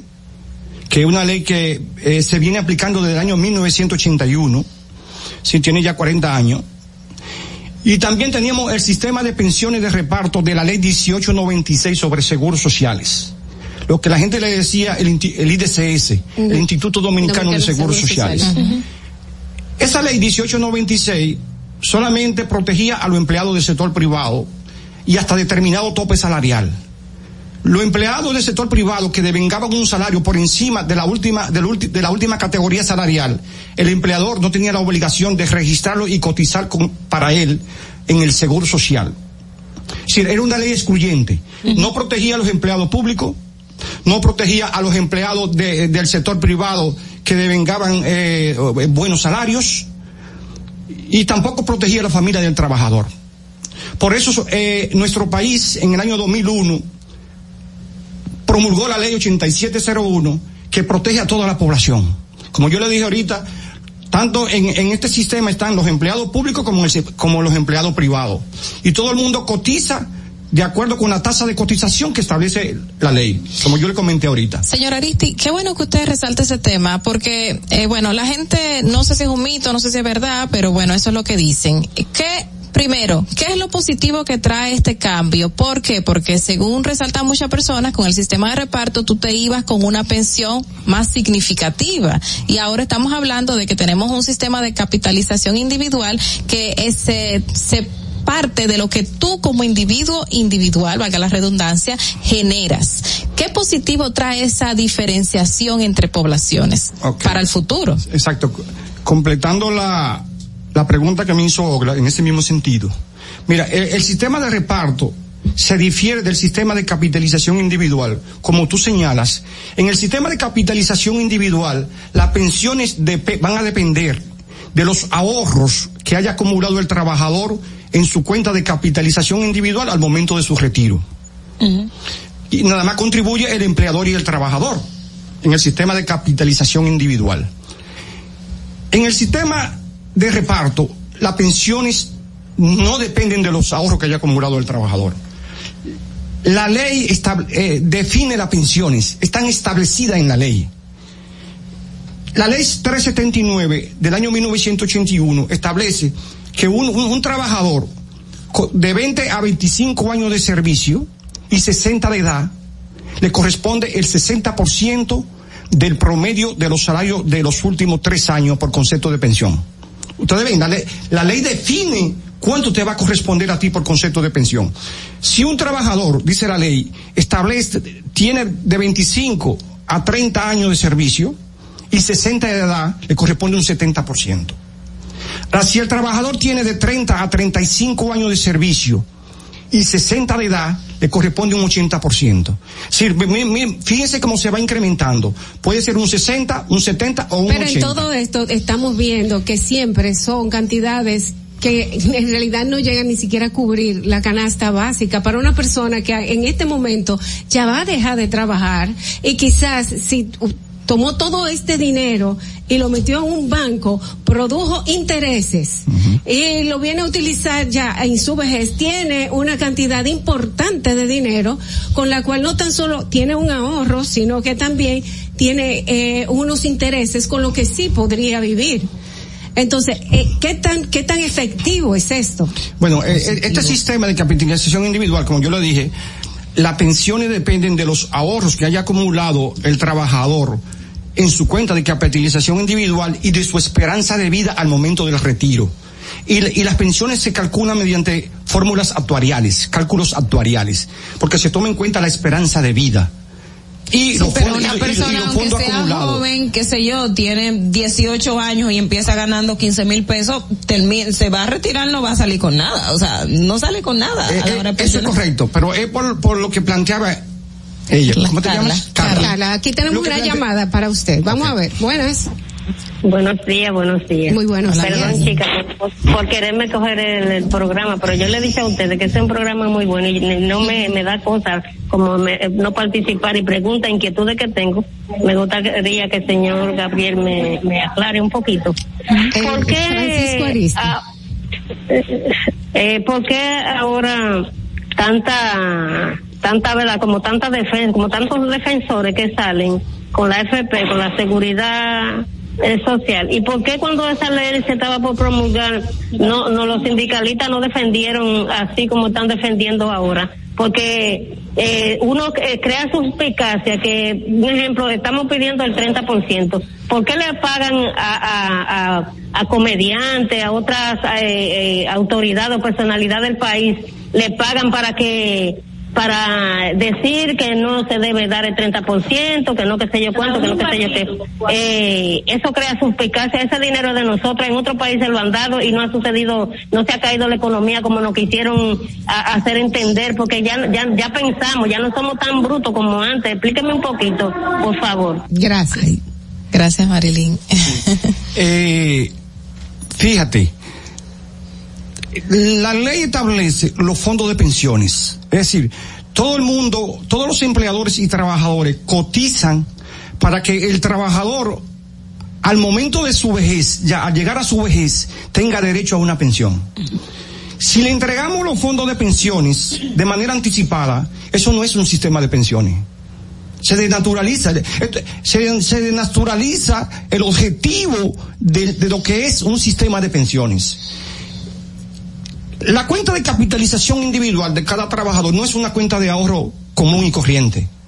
No es una cuenta de ahorro que tiene el trabajador en un banco cu- cuando abre una cuenta, que puede retirar cuando lo considere necesario, para una enfermedad, para, para su alimentación. No. La cuenta de capitalización individual solamente es para cuando el trabajador llegue a la edad de vejez, otorgarle una pensión. Entonces, yo siempre he manifestado que no estoy de acuerdo con que se devuelva el 30% de los fondos de pensiones. Lo que hay que modificar, oye, si vamos a dejar, yo siempre digo esto, nosotros tenemos, eh, eh, el gobierno tiene que eh, analizar bien si va a dejar este sistema de pensiones de capitalización individual o si va a adoptar un sistema de pensiones de reparto. Ahora, si vamos a dejar este sistema de pensión de capitalización individual, tenemos que modificar el esquema de financiamiento. Oye, como yo le dije ahorita, todos los meses se deposita el 8.40 del salario del trabajador en su cuenta de ahorro. Es decir, si un trabajador gana 100 mil pesos, Pero quien gana el interés de ese, de ese, de ese dinero no es el trabajador, es la AFP. Y, tra- y está ganando y está trabajando No, con se, ese se dinero. supone que la AFP eh, genera ciertos intereses, gana parte, o sea, parte de, de- la, de la administra- del, del fin Del de la dinero. AFP es que les rinda al, a- al contribuyente. Yo tengo una pregunta a propósito de las modificaciones que usted estaba mencionando. En el Consejo Económico y Social precisamente inició un proceso de diálogo por las reformas que incluye el tema de la seguridad social. Me gustaría saber desde su perspectiva cuáles son quizás los los elementos más urgentes que se deben de modificar en, en- las leyes relacionadas a la seguridad social. Y de manera particular le pregunto sobre el caso de las ARS privadas que a las que están adscritos eh, funcionar- eh, funcionarios del gobierno, obviamente. Empleados públicos. O sea, empleados públicos que las AE se supone que la ley establece que cada empleado público debe cotizar en SENASA y no es así. Y una de las eh, de las propuestas que ha hecho este gobierno en su en la propuesta original es precisamente que los empleados públicos pasen al SENASA. Eso sería bueno o malo y entonces la pregunta sobre las principales modificaciones que usted entiende que se deben de Bueno, te contemplar. voy a contestar primero la segunda, porque es, más breve. Mira, eh, la ley 8701, en el artículo 31, párrafo 1, literal A, puso a cargo del Seguro Nacional de Salud. Así que se llama Seguro Nacional de Salud, ARS Senasa le dicen. Pero el nombre que le dio la ley fue Seguro Nacional de Salud. Que la gente lo confunden con el Servicio Nacional de Salud. Con el. CNS. El Servicio Nacional de Salud es que, es que tiene a su cargo los hospitales públicos. La prestación de los servicios de salud a través de los hospitales públicos. Es una institución, el Servicio Nacional de Salud, que surgió en el año 2015 con la ley 123-15, que separó la prestación de los servicios de salud del Ministerio de Salud Pública. Lo separó. Ahora, el Seguro Senasa. Nacional de Salud, le dije, la ley puso a cargo, como, como bien usted señala, los empleados públicos a cargo del Seguro Nacional de Salud. La afiliación y administración de los riesgos de salud de los empleados públicos, la ley lo puso a cargo del Seguro Nacional de Salud. ¿Qué resulta?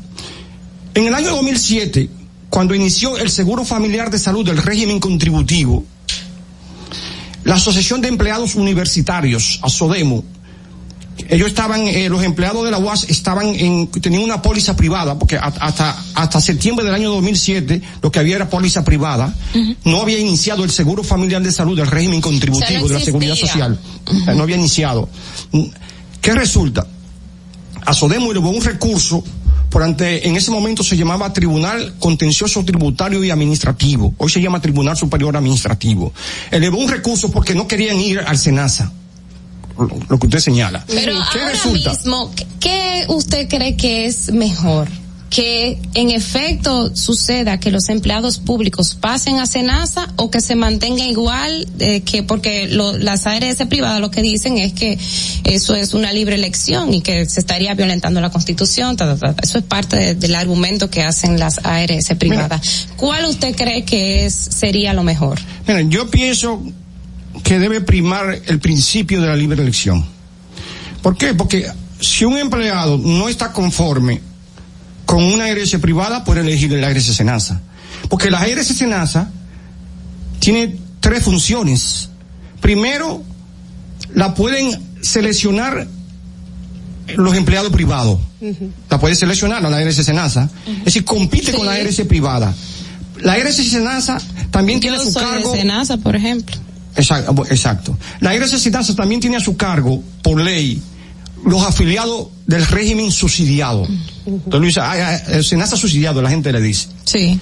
La- por ley, la, la Senasa también tiene, tendrá a su cargo, porque no se ha implementado, que es una de las reformas que pienso hablar, los afiliados del régimen contributivo subsidiado. Es decir, los trabajadores por cuenta propia o autónomos. La ley puso a cargo también del SENASA los eh, la afiliación de los trabajadores autónomos y su familia y sus dependientes. Ahora, ese régimen no se ha implementado.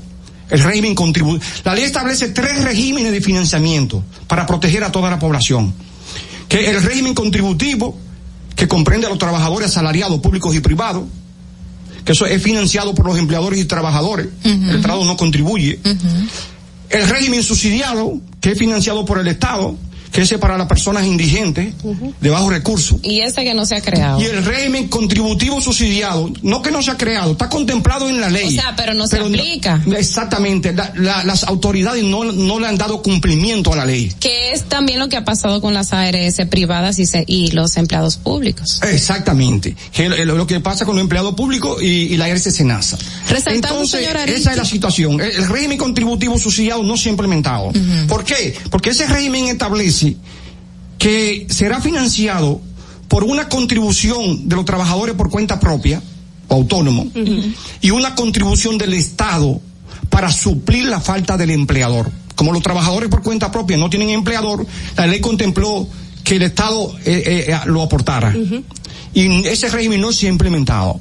Lamentablemente ni siquiera se han hecho los esfuerzos para implementar el régimen contributivo subsidiado y entonces de manera que los trabajadores por cuenta propia en este momento no cuentan con la protección de la seguridad social. Para mejorar el sistema de la seguridad social dominicana, ¿qué hace falta? ¿Qué hace falta para cambiar esta situación? Mira. Puntualmente. sí, eso, exacto, mira. Eh, una de las propuestas, nosotros eh, trabajamos en el año 2016 con la, con una, pro- eh, con la elaboración de un, de un proyecto de ley para la modificación de la ley de seguridad social. Yo he trabajado con tres proyectos de leyes. Ese proyecto de ley contemplaba una modificación integral de la ley de seguridad social. Más de 100 artículos propusimos que se han modificado. Pero eso es como hacerlo de nuevo, ¿por qué? O sea, no funciona el actual, no estaba dando resultados, ¿por qué modificar? O sea, Ustedes saben que eh, durante el desarrollo del sistema dominicano de seguridad social eh, hemos encontrado mucho, mu- eh, muchos aspectos, vamos a decir así, que es necesario mejorar, como por ejemplo las pensiones, Claro. Exacto. Entonces, eh, en, ese, en ese proyecto de ley lo, lo contemplamos. Eh, recientemente elaboramos un proyecto de ley cuando antes de salir de la CISARRIL y ese proyecto de ley también eh, lo, dejé en la CISARRIL. Pero eh, ¿cuáles son, vamos a decir, las modificaciones principales que nosotros proponemos? Por ejemplo, tenemos que definir qué vamos a hacer con el régimen contributivo subsidiado. Si lo vamos a implementar o, o- o vamos a modificar su, su esquema de financiamiento. Eso es, eso, eso es urgente. O, otra situación, el poder de veto. Yo no sé si ustedes han oído mencionar el veto. en el Consejo Ustedes Nacional. saben que el artículo 24 de la ley 8701 establece que para que una, para que el Consejo pueda aprobar una decisión o una resolución, tiene que, que contar con el voto favorable de un representante de los empleadores, de un representante de los trabajadores y de un representante del gobierno. Eso ha impedido que muchísimas resoluciones, decisiones del Consejo no hayan sido aprobadas porque afecta a uno de esos de esos tres sectores. Ese- Decisiones que benefician al afiliado y que perjudican al empresariado. Siempre es así, ¿verdad? Correctamente, correctamente. Decisiones que, que- que en sentido general benefician a los afiliados. Por ejemplo, en el, en el Consejo reposa desde el año 2011 una propuesta para que el Consejo apruebe la contribución de los pensionados para el Seguro Familiar de Salud. El artículo 140, párrafo 2 de la ley 8701, establece que el Consejo Nacional de Seguridad Social establecerá el aporte porcentual de los pensionados para el Seguro Familiar de Salud. Que esa es otra, que se pensiona no tiene seguro. Exactamente. Lamentablemente un Exactamente. envejeciente que cuando más lo necesita no tiene ese amparo. Pero si le, si le dan ese porcentaje de lo poco que reciben, entonces se van a quedar sin nada también, señor Aristi. Es que mira, es un 3%. Eh, el Consejo aprobó eh, mediante la resolución 22505, 12505. El Consejo aprobó el aporte de los pensionados por discapacidad y sobrevivencia, pero omitió los pensionados por vejez. si una persona ahora lo pensiona por discapacidad, vamos a poner una persona eh, en su casa se cae de la escalera. Y ese, y ese accidente le produce una discapacidad permanente para el trabajo. Tiene derecho a una pensión. Sí. No, no tiene que ser relacionado con el trabajo, el accidente, ¿eh? Okay. Un accidente común. Que lo deje, que lo deje discapacitado, pues tiene, tiene, derecho, a, la pensión. y Entonces, mira, actualmente a, a los pensionados por discapacidad le descuentan el 3% del, de, de, de- del monto de su pensión para el seguro familiar de salud y tienen derecho actualmente al seguro familiar de salud. Lo que no tienen derecho son los pensionados por vejez. Oye, Porque la ley, el consejo, en esa resolución 22505, no incluyó a los pensionados por vejez. Es, es- es tan sencillo que el consejo apruebe una resolución autorizando, ordenando a que los pensionados por vejez también se les descuente el 3%. Es, es así de sencillo. Lo que necesitamos, señora, es voluntad. Y tenemos que agradecer, lamentablemente ya estamos cortos de tiempo, tenemos que agradecer la presencia aquí temprano en la mañana en Distrito Informativo de Francisco Aristi, que ha venido a darnos un poquito de luz. Esta es una visita que debe de, de extenderse para que pueda pueda decirnos en realidad eh, porque este este es un tema demasiado extenso. No tan solo extenso, difícil, difícil, Y es que no hay voluntad de por cómo tú dejas a un señor mayor Cuando sin más la necesita. posibilidad de un seguro médico cuando es ahí quizás que más lo va a necesitar. Eh, lo pagó la juventud entera, no lo usó nunca y ahora cuando lo necesita no lo tiene. Qué mal. Vamos a continuar con Distrito Informativo. Quédate con nosotros. Volvemos luego de esta breve pausa comercial. Atentos, no te muevas de ahí. El breve más contenido en tu distrito informativo. El turismo no estaba entrando aquí a Samaná. Era muy mínimo. La pandemia y la situación del peaje fueron dos cosas difíciles. El peaje sombra, le han quitado los precios, está entrando más turismo aquí a Samaná, más personalidades, no solamente yo, sino todo Samaná, todas las comunidades como las galeras, la terrena, todo el sector turístico, estamos dando gracias a Dios. Estamos muy satisfechos, orgullosos. Aquí hubo un cambio, yo diría 100%. Nuestro señor presidente, que Dios lo bendiga mucho, nos ha facilitado muchas cosas aquí. Ahora nos dará gracias a Dios todo el mundo aquí en Samaná. Estamos felices en la vida. Gobierno de la República Dominicana. Ahí mismito donde estás. O tal vez aquí, recostado bajo una mata de coco. O en la arena tomando el sol. O dentro del agua, no muy al fondo. O simplemente caminando por la orilla. Ahí mismo, abre tu nueva cuenta móvil BH de León. 100% digital y sin costo. La creas en minutos con cero pesos desde Móvil Banking Personal. Ábrela donde quieras. Solo necesitas tu celular. Banco BH de León. Síguenos en nuestra cuenta de Instagram para mantenerte informado de todo lo que sucede en el programa. Arroba Distrito Informativo. Glen Beauty Salón con su Nails Bar Spa y Estética. Somos un centro equipado con las mejores tecnologías de belleza y un personal capacitado listo para que tengas una experiencia glam. Contamos con las técnicas más avanzadas de uñas, spa y centro de estética. Somos especialistas en reparación e hidratación de cabello botox capilar. Glam tiene para ti todo lo que necesitas para consentirte. Visítanos en la prestigiosa zona de Bellavista. Llámanos y reserva tu cita al 809-333-5174 y al WhatsApp 849-255-5174. Tenemos un espacio para ti.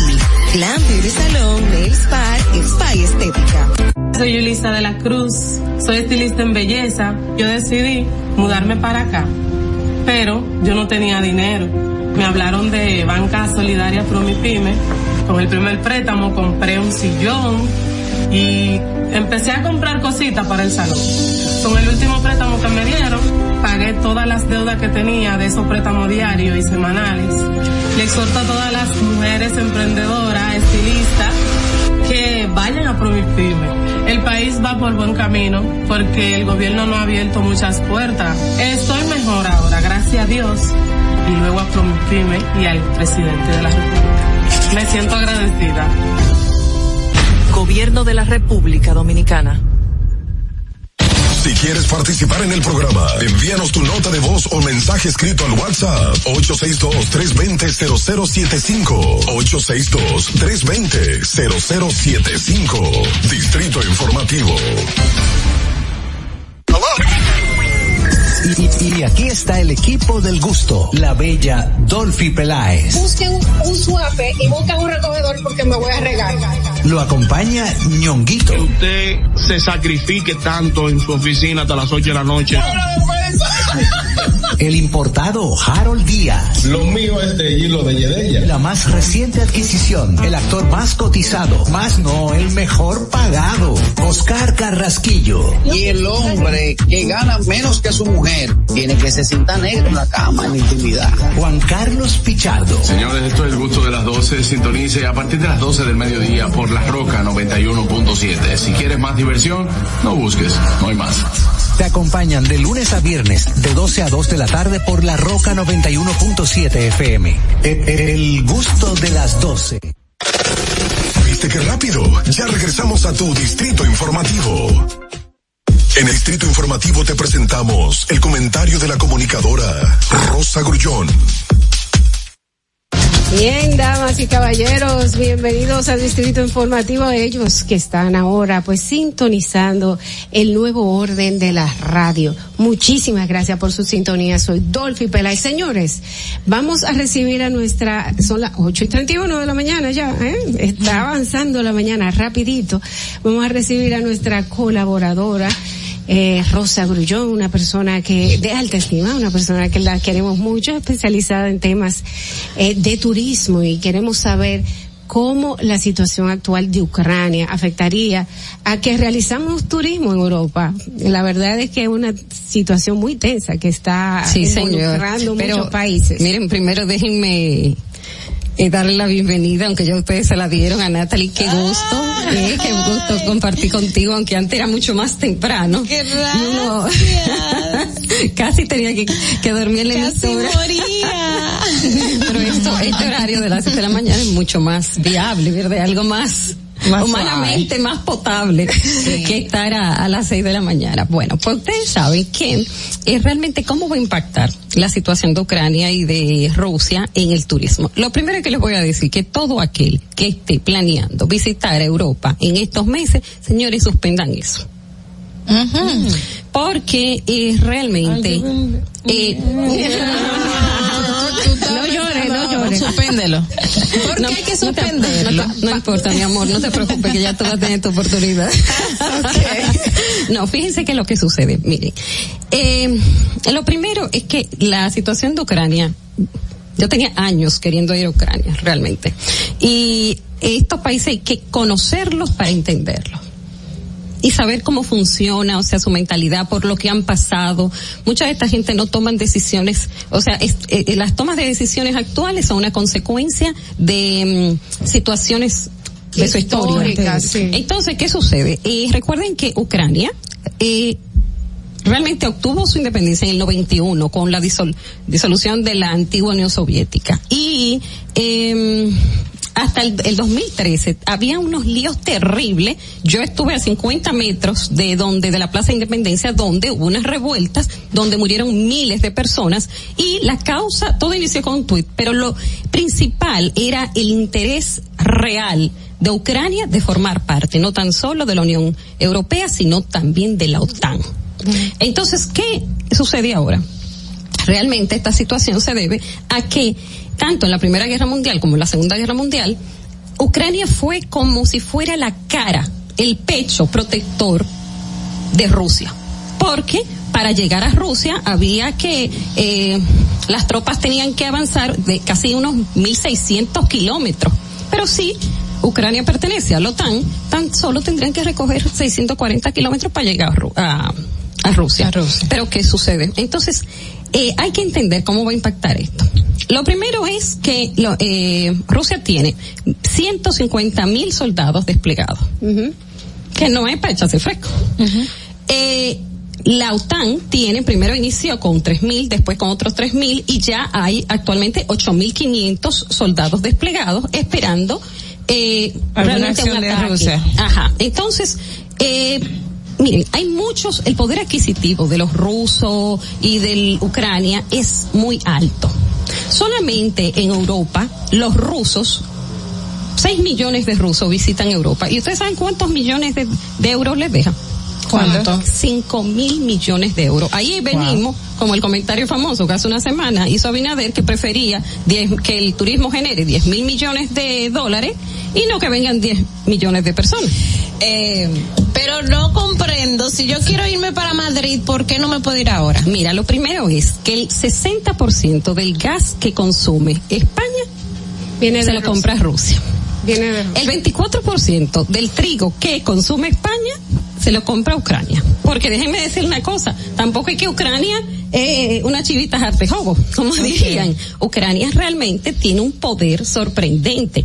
Desde yo les voy a leer más o menos para que ustedes sepan el valor que tiene Ucrania. Yo ya había leído mucho sobre Ucrania y realmente mi visita fue maravillosa y es un país maravilloso de gente muy educada, donde hay mucha tecnología y un armamento. Yo no sé si ustedes recuerdan, pero cuando eh, tuvo Boris Yeltsin hubo un desarme de Ucrania y fue una forma de ellos poder demostrar un interés sincero en formar parte de la Unión Europea, pero ellos tenían 400 mil soldados y ahora nada más tienen 150, que eso realmente los aterra, pero esa gente, señores, yo voy a subir a mi Instagram unos videos del, de los militares, pegan allá, esos tanques no son los tanquecitos que tenemos nosotros, esa gente tiene unos misiles increíbles.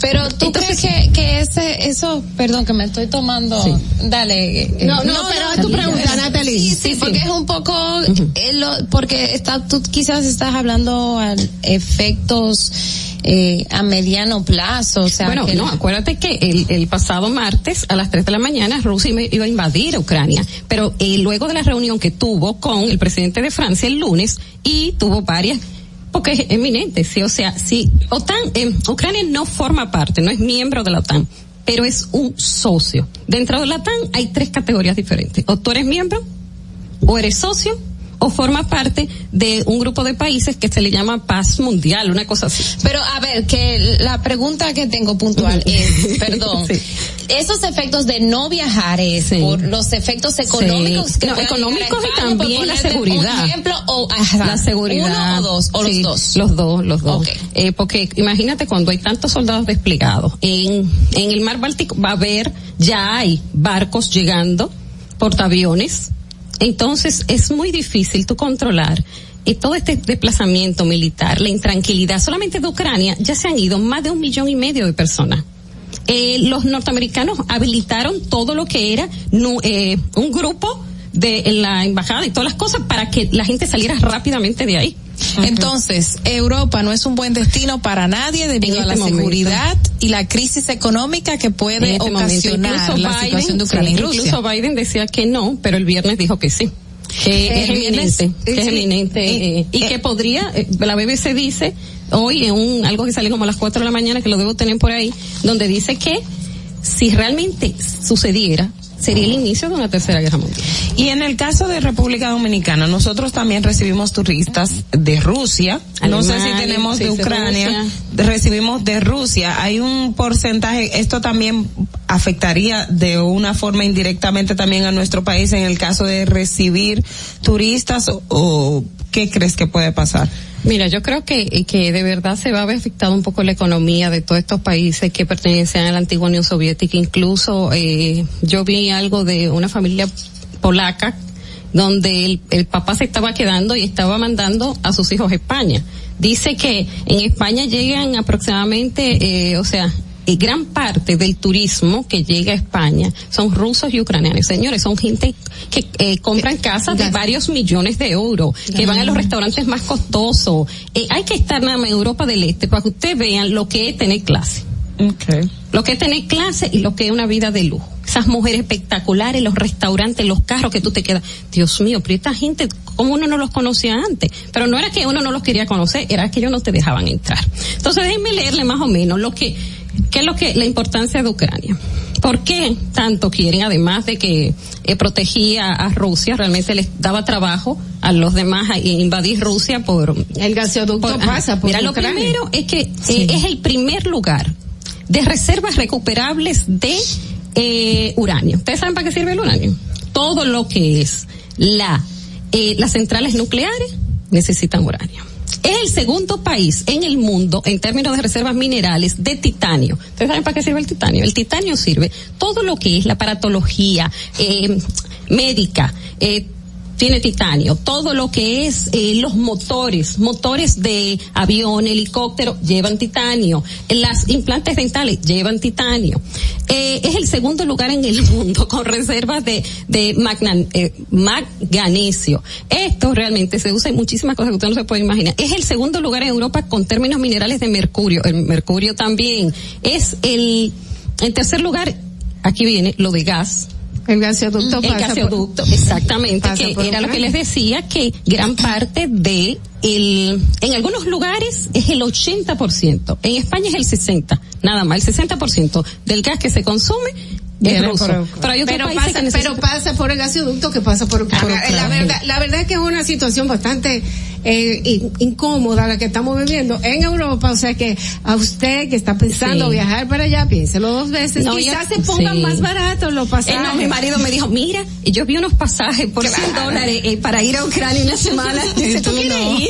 Pero lo barato sale No, caro, sí, este no es el momento. Este es el estar- momento, porque realmente, miren, estar en una situación, en un país desconocido, en una situación difícil, es yo le digo que casi imposible. Consejo manejar. Rosa, y más atención. nosotros somos un país muy pequeño que nuestras relaciones eh, son muy básicas Es con eh, otros países en el mundo. Aunque nosotros nos creemos pero realmente tú sabes difícil entonces ya usted sabe tómese su tiempo mejor es, prevenir que remediar y vamos a esperar lo que pase porque realmente tanto como decía Olga nosotros tenemos muchos turistas que vienen de Rusia Alemania de todo esto Polonia acuérdense que incluso llegamos a un acuerdo con una línea aérea eh, una agencia de viaje eh, polaca que está viniendo muchísimos turistas a Puerto Plata Así es. Bueno, hay que tomar todas las prevenciones. Muchísimas gracias a Rosa y vamos a repetirle a ustedes las preguntas del día de hoy. Con esto venimos. ¿Está usted de acuerdo con la construcción de una verja perimetral en la frontera entre República Dominicana y Haití?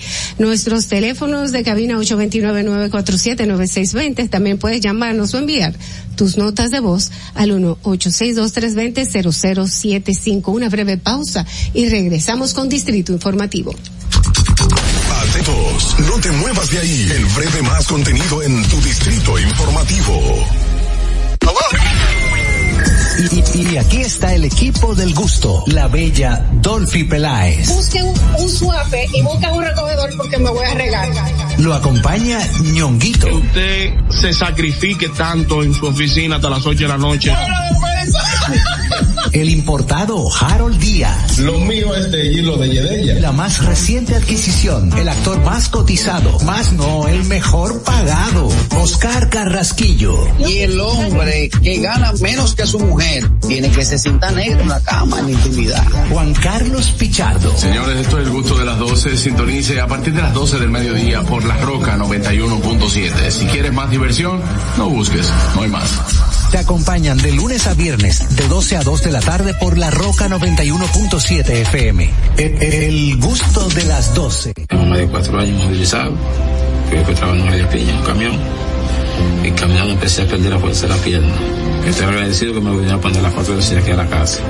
Abinader cambiado muchas cosas para bien. Cuando la pandemia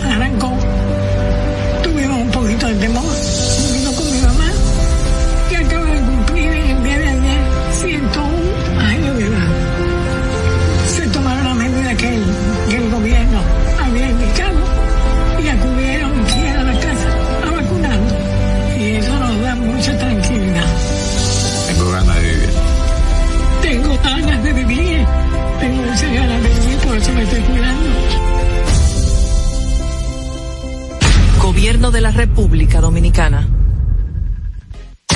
Estamos en YouTube. Disfruta de nuestro contenido. Suscríbete, dale like y comenta. Distrito Informativo. Ahí mismito donde estás. O tal vez aquí, recostado bajo una mata de coco. O en la arena tomando el sol. O dentro del agua, no muy al fondo. O simplemente caminando por la orilla. Ahí mismo, abre tu nueva cuenta móvil BH de León. 100% digital y sin costo. La creas en minutos con cero pesos desde Móvil Banking Personal. Ábrela donde quieras. Solo necesitas tu celular. Banco BH de León. Estás disfrutando de Distrito Informativo. Cuando uno ve televisión, busca entretenimiento, algo con que identificarte y que te dé un buen momento. Hay tantas cosas en el mundo, demasiados inventados, pero ¿dónde veo lo mío? Lo de los dominicanos. Y a ese mismo punto hemos venido cayendo para el mejor contenido. Baja Dominican Net y aseguro que si lo bajas inmediato te vistes a llover conciertos musicales, religiosos y noticias. Pero ¿acaso sabes tú que es realmente adictivo en esta comunidad su contenido exclusivo? Oye, lo mejor de ahí para que lo tengas siempre puesto este servicio de limosina que ofrecemos yo y Ñeñe. ¿Cómo que eso es lo más duro? Estoy seguro que tú has visto. El programa los compadres con Correa y con Ñonguito. Perdónenme muchachos que les dañe el momento. El mejor programa de ahí, con Chisanti y el reencuentro. Si yo bajo la aplicación, a tu tele lo guata. Si tú eres dominicano, baja Dominica Network. Solo con- por mi edad conseguía trabajo en casa de familia. Ahora yo, a través del curso que hice, auxiliar del cuidado y atención al adulto mayor, la técnica y los conocimientos que, que me aplicaron en el curso con Supérate y a través de la facilitadora, en verdad son 100%. Antes de darle terapia, tú tienes que tomarle presión arterial porque no todo el mundo se le puede dar un masaje. A veces, aunque te salgan las lágrimas, tienes que secártela. Yo le diría de verdad al presidente que no se pare ahí, que siga dando conocimiento. Una persona de mi edad lo va a hacer porque quiere progresar, porque quiere trabajar, quiere echar para adelante. Gobierno de la República Dominicana. ¿Viste qué rápido? Ya regresamos a tu Distrito Informativo. 8 y 46 de la mañana en Distrito Informativo. Gracias por continuar con nosotros, señores. Y quiero que sepan que todas nuestras informaciones están en nuestro portal Distrito Informativo RD. Bueno, llegó el momento de recibir sus opiniones a través de llamadas o notas de voz sobre nuestra pregunta del día. ¿Está usted de acuerdo con la construcción de una verja perimetral en la frontera entre República Dominicana y Haití? Y aquí están sus notas de voz. Por favor, Fernando. Ah, estamos preparando las notas. Estamos preparando las notas de voz. Bueno, eh, la verdad es que mucha gente lo ha visto de una que lo han visto de una forma muy positiva, pero eh, otras personas simplemente están señalando lo que yo decía al principio, que Ujú. decía, eh, señores, lo importante es vigilar el macuteo. Exacto, porque hay mucha gente ilusa. La gente cree que ya hicieron la verja y ya se acabó, no va a entrar nadie, señores. Busquen la estadística de la cantidad de gente que entra por los montes a los que ven, vienen por el paso Mira, fronterizo ordinario. Estamos hablando de un negocio redondo que ha beneficiado a muchísimas personas durante muchísimos años, que ha enriquecido, que uno no se puede ni imaginar y que se ha corroborado estas rutas de migrantes, de que eh, entran por aquí, cogen tal vehículo, cruzan por tal sitio, ya establecida y que todo el mundo realmente sabe y, y no se ha detenido. Entonces, una simple verja inteligente, que ellos le dicen que no es una verja en sí de muros, sino una verja inteligente, pues no va a determinar de que esto se acabe. Bueno, vamos a escuchar los, las opiniones de nuestros oyentes. Adelante. Buenos días. Bueno, una verja perimetral en la frontera podría ser funcional, pero tú sabes cuándo. Cuando quiten a los guardias atrapacheles de ahí, Atrapacheles. que son los que permiten que, que ocurra eh, la migración masiva. Entonces, ahí va a funcionar la verja. Primero la verja la deben poner en el cerebro de nuestros propios guardias. O ponerle un sueldo digno, o no sé. Algo tienen que resolver ahí. Y tiene que haber régimen de consecuencia. Mucha razón tiene la, la señora. Bueno, vamos a la próxima.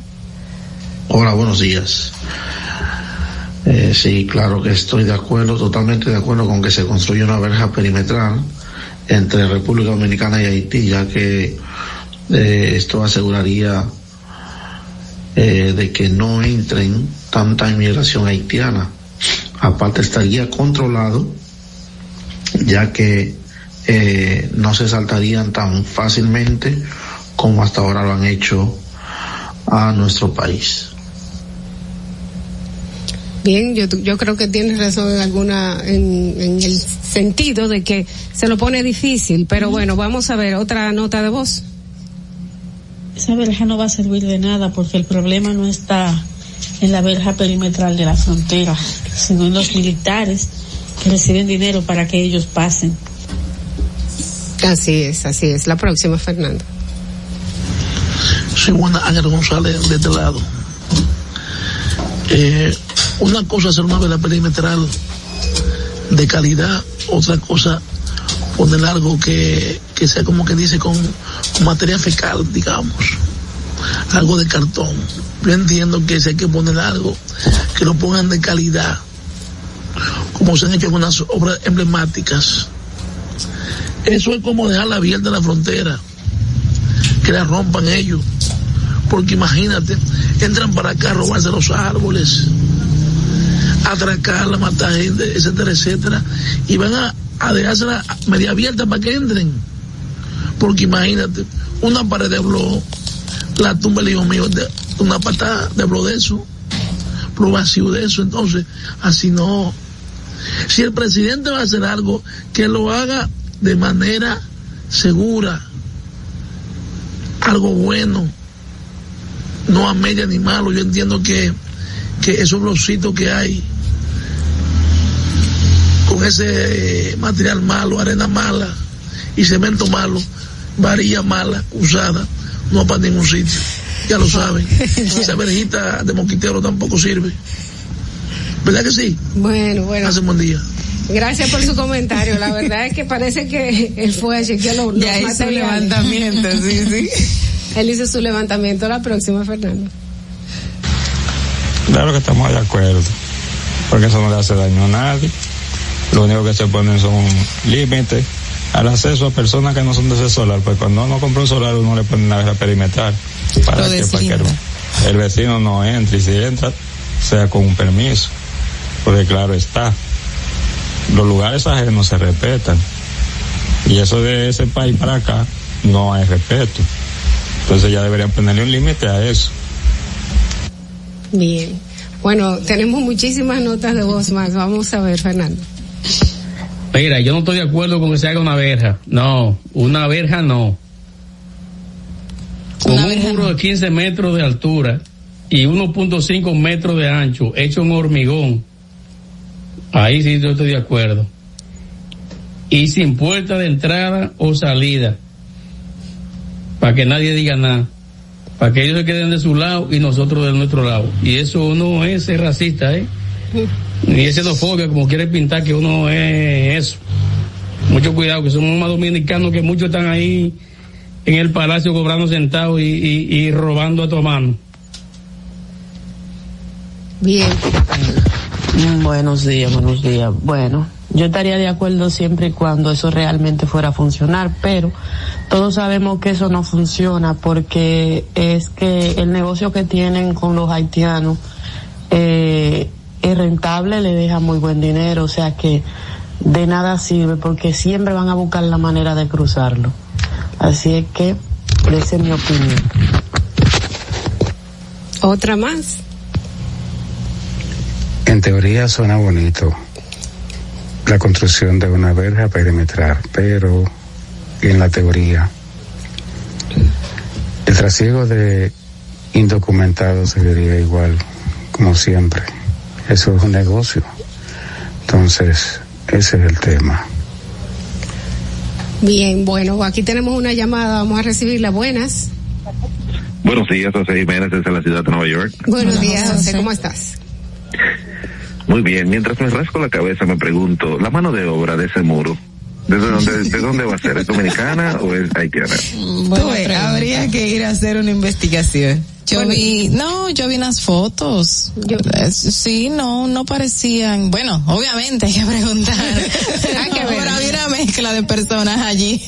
hay que determinar eso, José. Gracias. hay que ver, hay que ver. Bueno, señores, muchísimas gracias por todas sus opiniones a nuestra pregunta del día de hoy. Muchísimas gracias también por su sintonía en el día de hoy. Oh, wow. Estamos dándole ¿Ya la, acabó? ya se acabó la bienvenida a Natalie, Yay, Natalie Faxas, gracias. que ya es parte de nosotros. Pues Natalie, eh, despídele a la gente, dale un beso. No, pero que, esa energía que tú tienes, yo no la puedo, no se compara. Señores, muchísimas gracias por estar con nosotros. Recuerden que mañana nos vemos a la misma hora por aquí por La Roca. Y nada, será hasta mañana. Hasta mañana. Ogla. Una belleza, ¿no? Ya Natalie terminó de manera magistral. Hasta mañana a todos. Nos vemos aquí a las 7. Hasta mañana a las 7 de la mañana en Distrito Informativo. Bye bye.